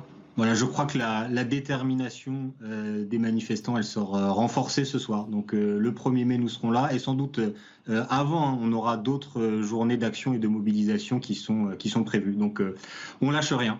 Merci William Martinet, député LFI des Yvelines, d'avoir été en liaison avec nous ce soir. Pardonnez-moi, Karim Abrik, je vous ai coupé la parole. Non, mais je, je pensais justement à ce que vous disiez sur euh, les casseurs, sur la manifestation de la violence. C'est vrai que quand on laisse complètement pourrir une situation pourrir le climat social, ça fait en sorte que ça ressort cette fameuse violence. Moi, je me suis rappelé euh, quand il y a eu ce 49-3, il y a eu ces manifestations spontanées. Donc ça, c'est pas nécessairement violent, mais il y a eu quand même une espèce de colère qui a voulu euh, sortir. Et effectivement, on a vu des gens euh, du côté de, de, Place de la Concorde. On a vu des jeunes aussi qui sont grisés aussi mmh. par mmh. cette espèce d'attrait de la violence ou à, ou à, tout le moins de faire certains actes de vandalisme. Il peut avoir ça. Et ensuite, je distingue avec les casseurs professionnels, mais c'est vrai que cette situation de pourrissement fait en sorte que ces éléments ultra-radicaux attendent ces situations pour ressortir. moi, ça me fait penser un peu, vous savez, quand il y a une fête à 3-4 heures du matin, quand euh, ça se met à sortir dans les rues, c'est pas toujours le côté le plus reluisant et c'est un peu ce qu'on a vu.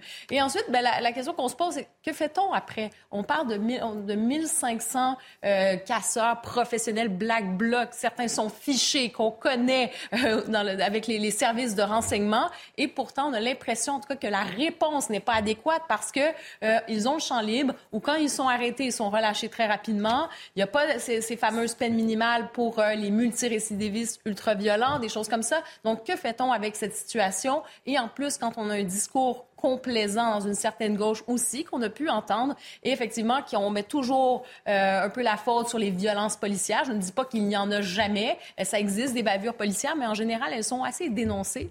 elles sont dénoncées et, et, et, les policiers très surveillés. On peut le rappeler. On va, on va parler des, des syndicats dans un instant. Juste ouais, un mot peut-être. Ouais, juste une petite anecdote parce que hier, hier, nous aussi, on s'adapte euh, par rapport au, à, à, ceux qui nous filment. Et moi, j'avais deux collègues syndicalistes qui hier se sont allés justement dans la manifestation au cœur pour filmer des black blocs Et puis en fait, ils étaient à côté à d'un couple de jeunes euh, qui voyaient ça comme un spectacle. C'est-à-dire qu'ils sont là, oh t'as vu, euh, ils lancent des cailloux sur les policiers, tati tata. Et dans la discussion, c'est bon voilà, pratiquement on a fini la manif, qu'est-ce qu'on fait? Ben, On va manger, on va aller manger à McDo, désolé de le dire, et après on va aller voir D'Artagnan. Non mais voilà, en, fait, et c'est du vécu. Donc il y a des jeunes qui arrivent, qui prennent leur dose d'adrénaline, qui jettent deux trois cailloux et qui après vont aller d'ailleurs consommer euh, la malbouffe et aller au cinéma, et etc. Comme s'ils avaient fait un spectacle. Déjà, ils ont occupé leur journée. Voilà. Et ça, ça, ça dénote aussi oui, un, un, moment où on voit la société comme elle est en temps réel. Et, et moi, ça me fait oui, peur pour l'avenir. Mais parce que les, aussi l'exemple entraîne, c'est-à-dire que quand vous avez des casseurs qui débarquent de je ne sais où. Euh, à un moment, euh, je ne sais pas quand, parce qu'en fait, au départ, encore une fois, les manifestations sont vides de tout casseur. Les casseurs apparaissent subitement au bout de deux, trois mobilisations qui se passent bien, au fur et à mesure que les cortèges grossissent, se multiplient. Bizarrement, on voit apparaître des casseurs comme ça qui n'étaient pas présents euh, dans les premières manifs. Donc déjà, ça interroge. C'est pas parce qu'on l'interroge qu'on fait du complotisme, si vous voulez. Moi, je m'interroge sur l'opportunité et de l'apparition la, des casseurs à un moment d'un mouvement social. On a vu ça aussi avec les Gilets jaunes. Les, les, premières manifestations se sont bien passées, et puis subitement, des hordes, de, des centaines de casseurs venus de nulle part débarquent, se mettent à casser, etc. Qu'est-ce qu'on recherche au fond? On recherche des photos, on cherche des images mmh. euh, pour ternir le, le, le, mouvement, pour décourager les gens de se mobiliser? Pourquoi ces casseurs qui sont identifiés, parce que c'est toujours les mêmes, et vous êtes bien placé pour le savoir, on les arrête mille fois. Il y a des magistrats qui vous disent qu'on peut pas les qui refusent de les traduire en justice parce qu'il ne faut pas criminaliser, je les cite, le mouvement social. Mais dans ce cas-là, à ce moment-là, si, si des magistrats disent ça, on est en plein dans l'instrumentalisation de la violence à des fins politiques. Et je vois pas d'autre raison. En tout cas, ce qui est sûr, c'est qu'effectivement, Nathan Devers, il y a cette partie de la jeunesse qui est venue se, se greffer à, à, ces casseurs et tout simplement, comme le disait Jean-Christophe Couvi, juste pour avoir des, des sensations de, de l'adrénaline et rentrer ensuite euh, chez soi le soir, ce qui est inquiétant au fond. Hein. Oui, il y a quelque chose, je trouve, paradoxalement, d'extrêmement bourgeois dans la mmh. logique du casseur.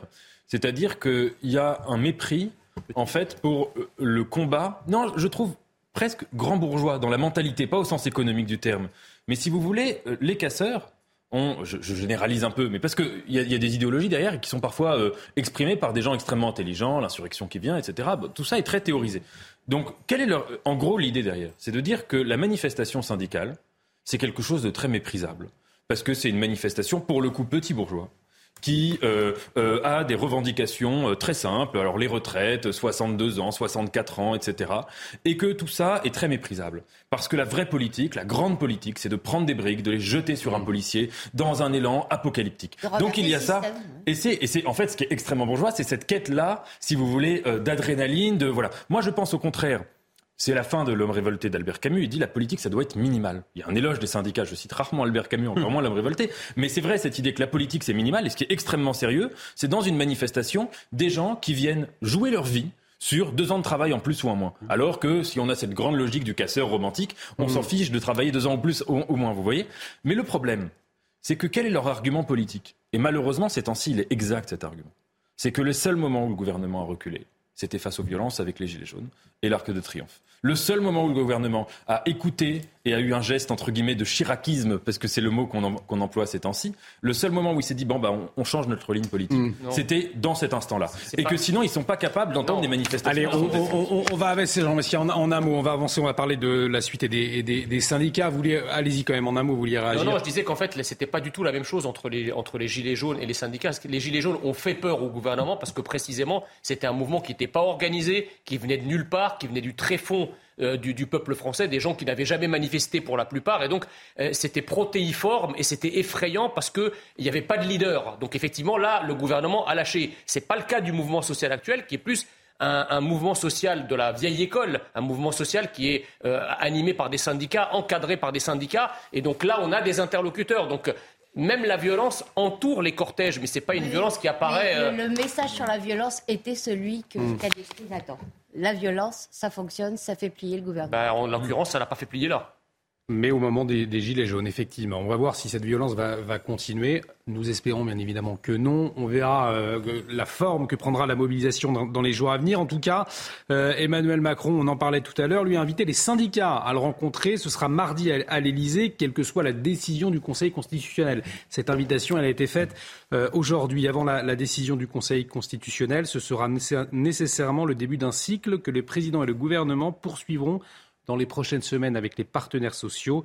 La porte de l'Élysée restera ouverte sans préalable pour ce dialogue. Voilà ce qu'a dit l'entourage du chef de l'État. Euh, les syndicats qui ont, réagi hein, à l'issue de l'annonce du Conseil constitutionnel. Laurent Berger de la CFDT euh, s'est exprimé également ce soir aux 20h de TF1. On l'écoute. J'en appelle au président de la République, il ne faut pas promulguer cette loi. Cette loi, elle a été censurée sur six points. Six points qui étaient les points les plus positifs d'une certaine manière euh, pour euh, les salariés qui vont être très impactés par cette réforme. Il y a un article 10 de la Constitution qui dit qu'on peut aller à une nouvelle lecture quand le texte a été censuré, à une nouvelle lecture au Parlement. Faisons-le. Monsieur le, Président, de la République, ne promulguez pas cette loi ce week-end. On nous dit qu'il y aura une réunion mardi, après la promulgation de la loi par le Président de la République. Mais je vous le dis, nous n'irons pas. Nous n'irons pas, nous rentrerons pas dans un agenda politique. la vie des gens, la vie des travailleurs qui ce soir sont déçus parce qu'ils vont devoir travailler plus longtemps, elle n'est pas une séquence. Julie Vintraube, nous ne rentrerons pas dans un agenda politique. Euh, Laurent Berger, ce soir leader de la CFDT, on pouvait se demander si finalement cette union des syndicats, l'intersyndicale, allait pouvoir continuer ou pas après euh, la décision du Conseil constitutionnel. Est-ce que vous pensez que la CGT, la CFDT vont continuer à avancer la main dans la main désormais? On s'est posé la question à plusieurs reprises, hein. rappelez-vous, euh, y compris au moment où les violences ont augmenté de façon spectaculaire. Euh, on s'est dit que Laurent Berger allait se distinguer euh, de ses petits camarades en disant non, moi je n'accepte pas ça. Alors effectivement, il a refusé euh, la violence, il l'a condamné en termes beaucoup plus clairs que ce hmm. qu'on vient d'entendre de la part du député La France Insoumise ou, ou, même de Philippe Martinez et à l'époque patron de la CGT ou de son successeur Sophie Binet. Euh, mais néanmoins, euh, l'union syndicale a, tenu et elle a tenu notamment quand Elisabeth Borne a essayé de la faire s'effriter en lançant une première invitation aux syndicats à venir à Matignon. Là, Laurent Berger, moi je l'ai écouté à plusieurs reprises cet après-midi, il a dit euh, rien avant le 1er mai. Et ensuite, il a dit euh, rien avant le 3 mai. Rien, ça veut dire euh, on ne discutera pas d'autres sujets concernant le travail euh, avec un représentant de l'exécutif, quel qu'il soit. Donc, il recule la date.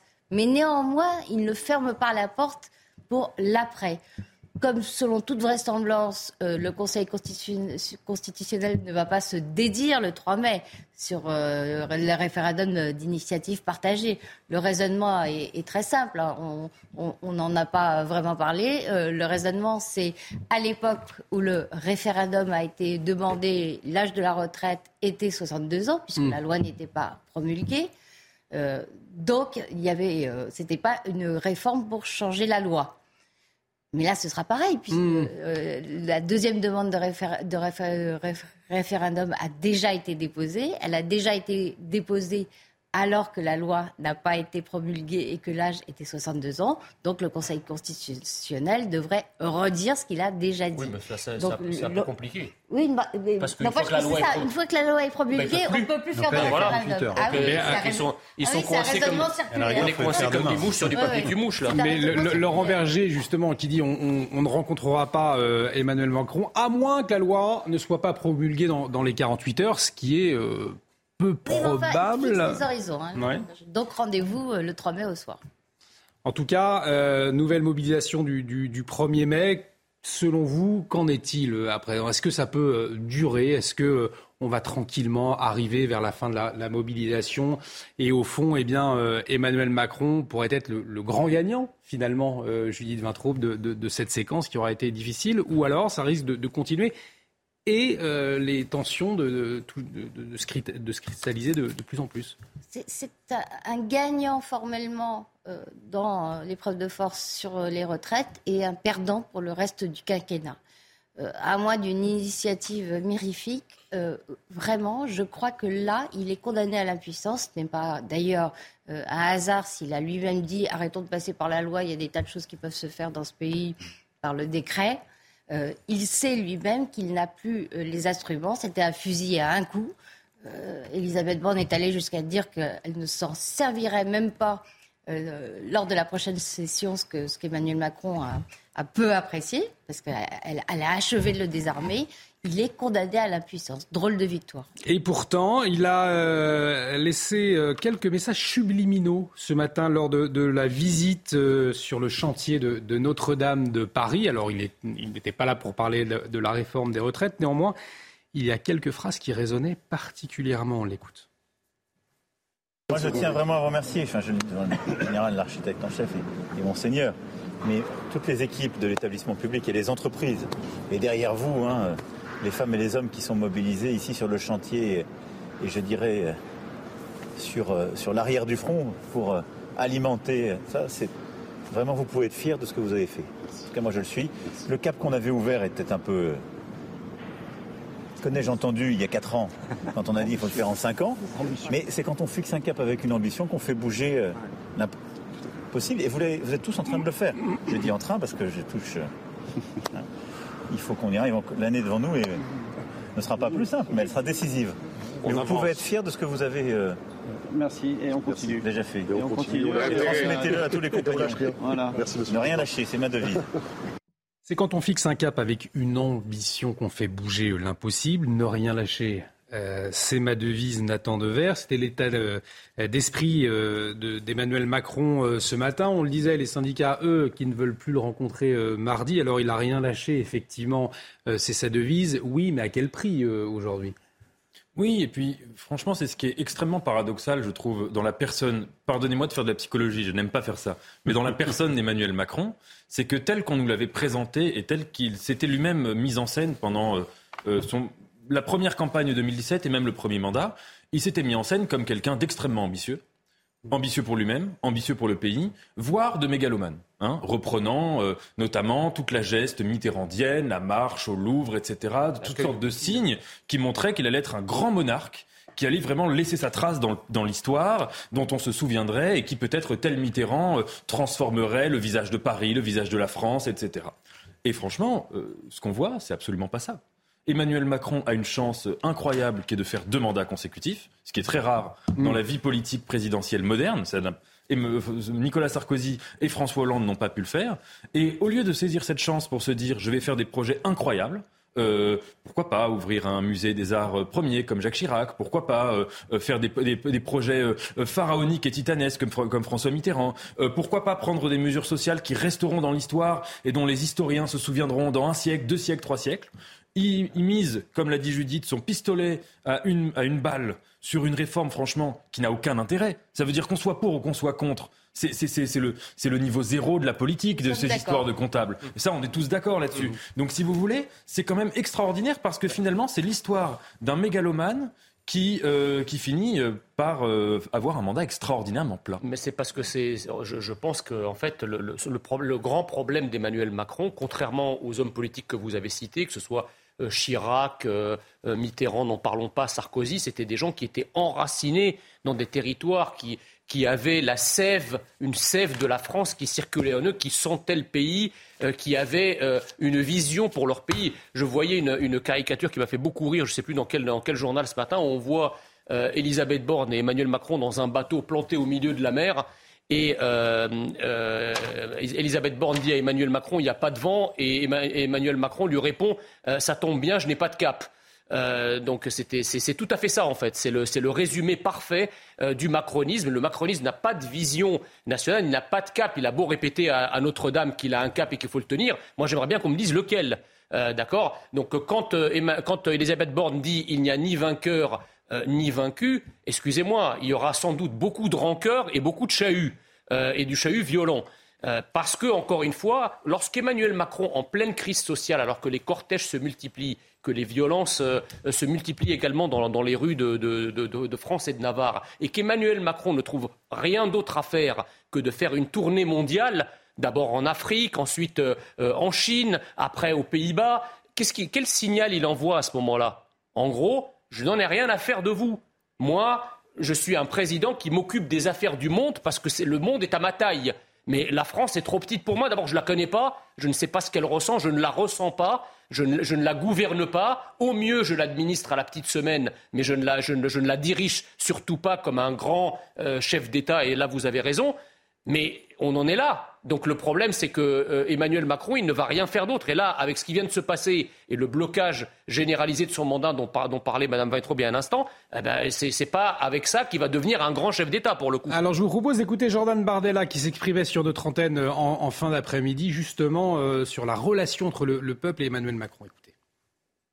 On ne s'attendait pas à grand-chose de la part du, Conseil constitutionnel. Mm il y a une rupture aujourd'hui qui est actée entre le président de la République et le peuple français, entre le gouvernement d'Emmanuel Macron et la représentation nationale. Cette validation qui est somme toute formelle du Conseil constitutionnel, on ne s'attendait pas à grand-chose de, la part d'une instance qui est pilotée par, Laurent Fabius, euh, euh, elle vient valider sur la forme euh, un, texte qui, politiquement, reste délégitimé par l'opinion publique et qu'une très large majorité du peuple français ne veut pas.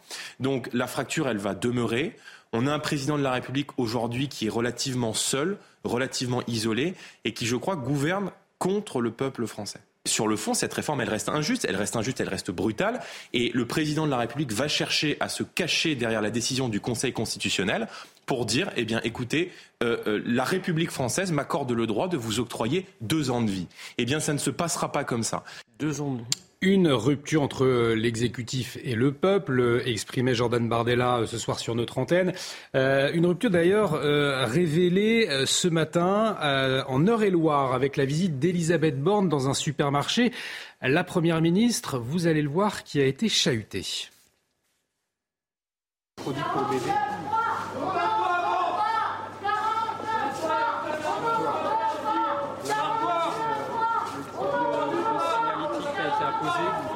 Anti-inflation sur euh, le rayon des couches, euh, qui est vraiment un produit qui a fortement augmenté parce que c'est, ça, a augmenté de entre 30 et 50% en un an. Pourquoi Parce que c'est du papier, euh, le papier a beaucoup augmenté et surtout c'est fait avec de l'électricité et l'électricité hmm. elle-même est, est, plus chère. Publicité là. On est là, on est là, voilà, même si qu'on ne veut pas, nous on est là. On peut vous demander de chanter, mais enfin. voilà. Cette séquence, Karim Abrik, elle est quand même assez terrible parce qu'on voit euh, Elisabeth Borne qui tente de garder le sourire. Finalement, on entend euh, oh, cette fameuse chanson "On est là", même si euh, Macron ne veut pas qu'on est là, euh, qu'on commence à connaître. bref, c'est très compliqué. Maintenant, ça va devenir impossible pour Elisabeth Borne. Oui, c'est ça. En fait, si la loi est promulguée, en fait, on a entendu parler peut-être d'ici 48 heures. Mm. Ça va être quoi la stratégie donc des syndicats, de l'opposition, de la rue? Moi, c'est un peu là-dessus où je m'interroge et je me dis peut-être que ça va être cette stratégie d'humiliation en fait, parce qu'au cours des derniers jours, on l'a vu, Emmanuel Macron quand il était aux Pays-Bas, on voit des manifestants, on voit que ça devient de plus en plus compliqué. Et aujourd'hui, quand Emmanuel Macron est sorti avec le discours, on voyait que tout était protégé, tout avait été calculé euh, vraiment euh, à la minute près. Et on a vu les gens aussi autour pour pas qu'il y ait de débordement, parce que c'est ça qui va être compliqué, je pense, dans les déplacements. Euh, et il n'y a pas tant d'autres options. Hein. On regarde maintenant quelles sont les possibilités. On parle du 1er mai, d'aller manifester, mais encore, que peut-on faire quand la loi est promulguée? Moi, je pense que c'est un peu ça, euh, cette stratégie peut-être de déstabilisation, c'est peut-être euh, ce qu'on va voir. Et euh, quand on parle de cette déconnexion, on parle même aussi de détestation maintenant d'une partie de la population, même des syndicats à l'endroit du président, ce qui est déplorable, mais c'est un peu, encore une fois, avoir laissé cette situation pourrir comme ça. Et quand on voit Emmanuel Macron, on se dit, Effectivement, il a plutôt l'impression de donner, euh, en fait, il donne l'impression d'être candidat euh, pour euh, peut-être le prochain poste de commissaire européen. Peut-être qu'il veut remplacer Mme Ursula von der Leyen parce que il aligne aussi ses politiques comme ça. Quand on se dit pour la politique des retraites, ben, de faire partie maintenant de ce qu'on voit aussi en Europe, hein, que ce soit en Espagne, en Italie, dans les autres pays, de dire ben, maintenant la retraite c'est 65, 77 ans, peut-être même plus. Et il est plus comme on dit, aligné sur cette vision européenne que euh, comme président français connecté à son peuple.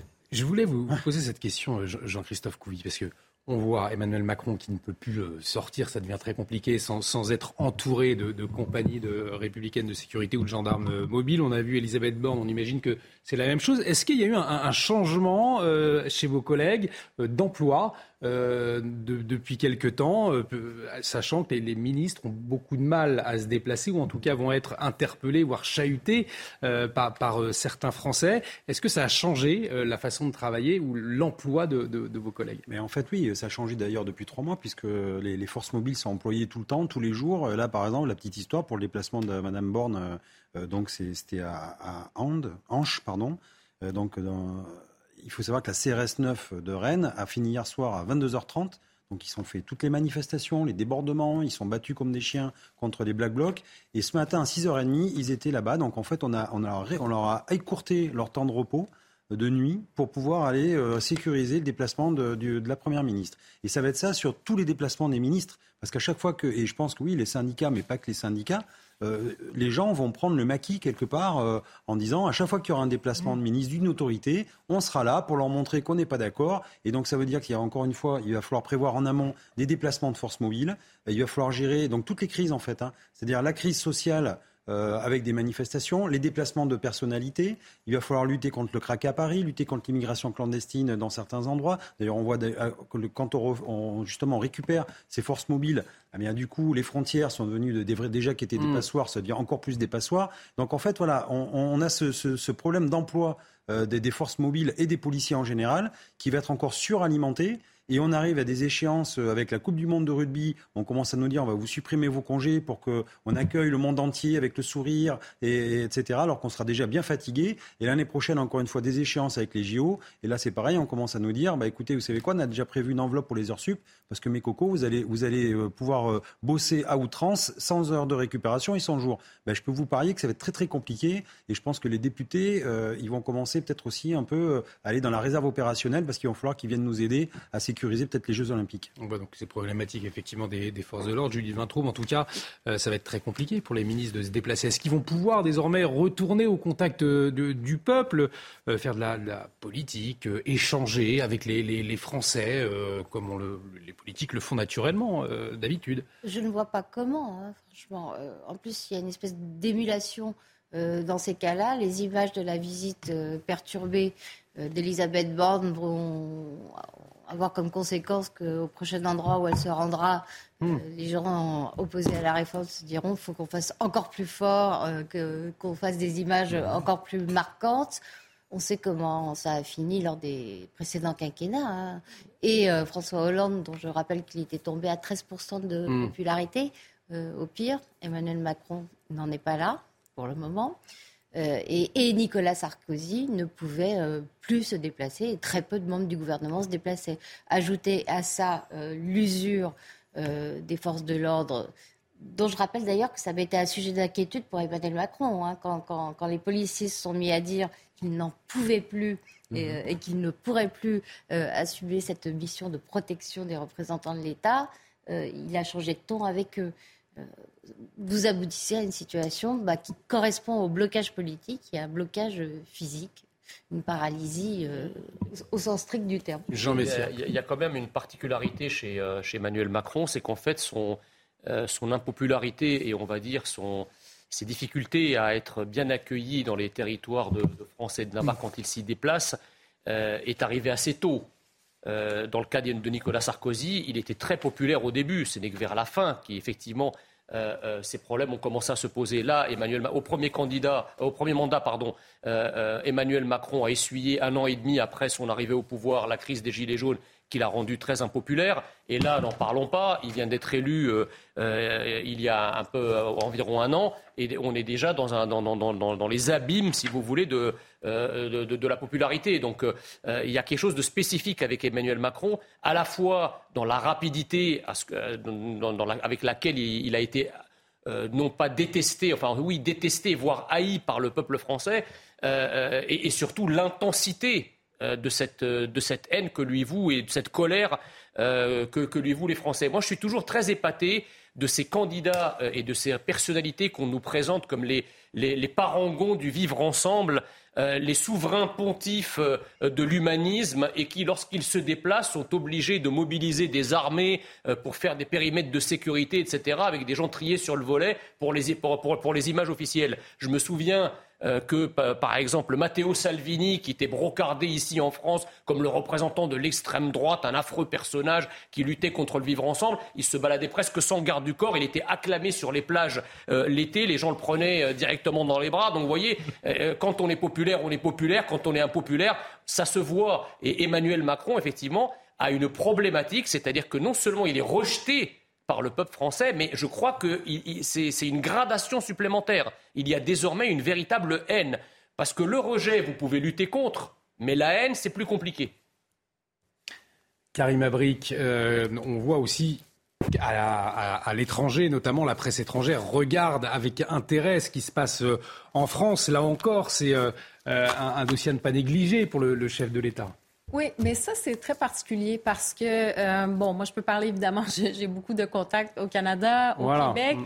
Il y a d'un côté une interrogation sur euh, le fameux 62 à 64 ans parce que plusieurs disent, ah, bon, les Français sont quand même très mobilisés, 64 ans, c'est pas si mal que ça quand même, mais en même temps, on, on les envie quelque part, les Français, en disant ils ont euh, cette fougue, ils sont capables de défendre ce qu'ils souhaitent et tout ça. Donc, il y a cet aspect-là. Et d'un autre côté, il y a une certaine inquiétude. On voit ces images euh, quand on voit la, ville, en fait, plusieurs villes en France, avec des manifestations, des casseurs, euh, des feux, euh, les poubelles, il y a une inquiétude. Et on se dit, mais c'est assez extrême. C'est pas quelque chose qu'on voit fréquemment. En tout cas, au Québec, on voit pas ça fréquemment. Je dis pas que ça n'existe pas au Canada, mais donc à l'international, comme ça, il y a cette inquiétude on se dit, c'est quand même, c'est grave ce qui se passe. Alors oui, ça peut affecter l'image du pays.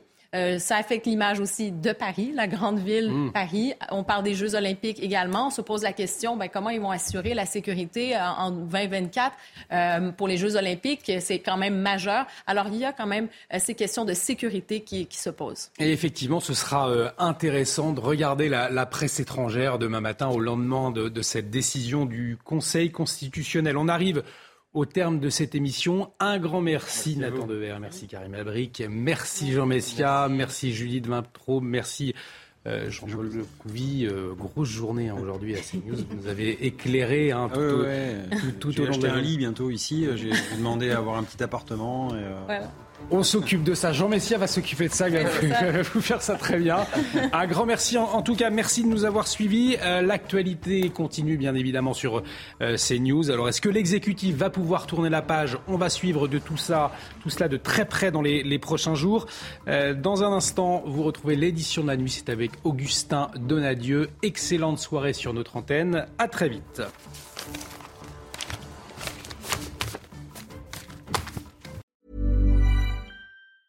Normally, being a little extra might be a bit much, but not when it comes to healthcare. That's why United Healthcare's Health Protector Guard fixed indemnity insurance plans, underwritten by Golden Rule Insurance Company, supplement your primary plan so you manage out of pocket costs. Learn more at uh1.com.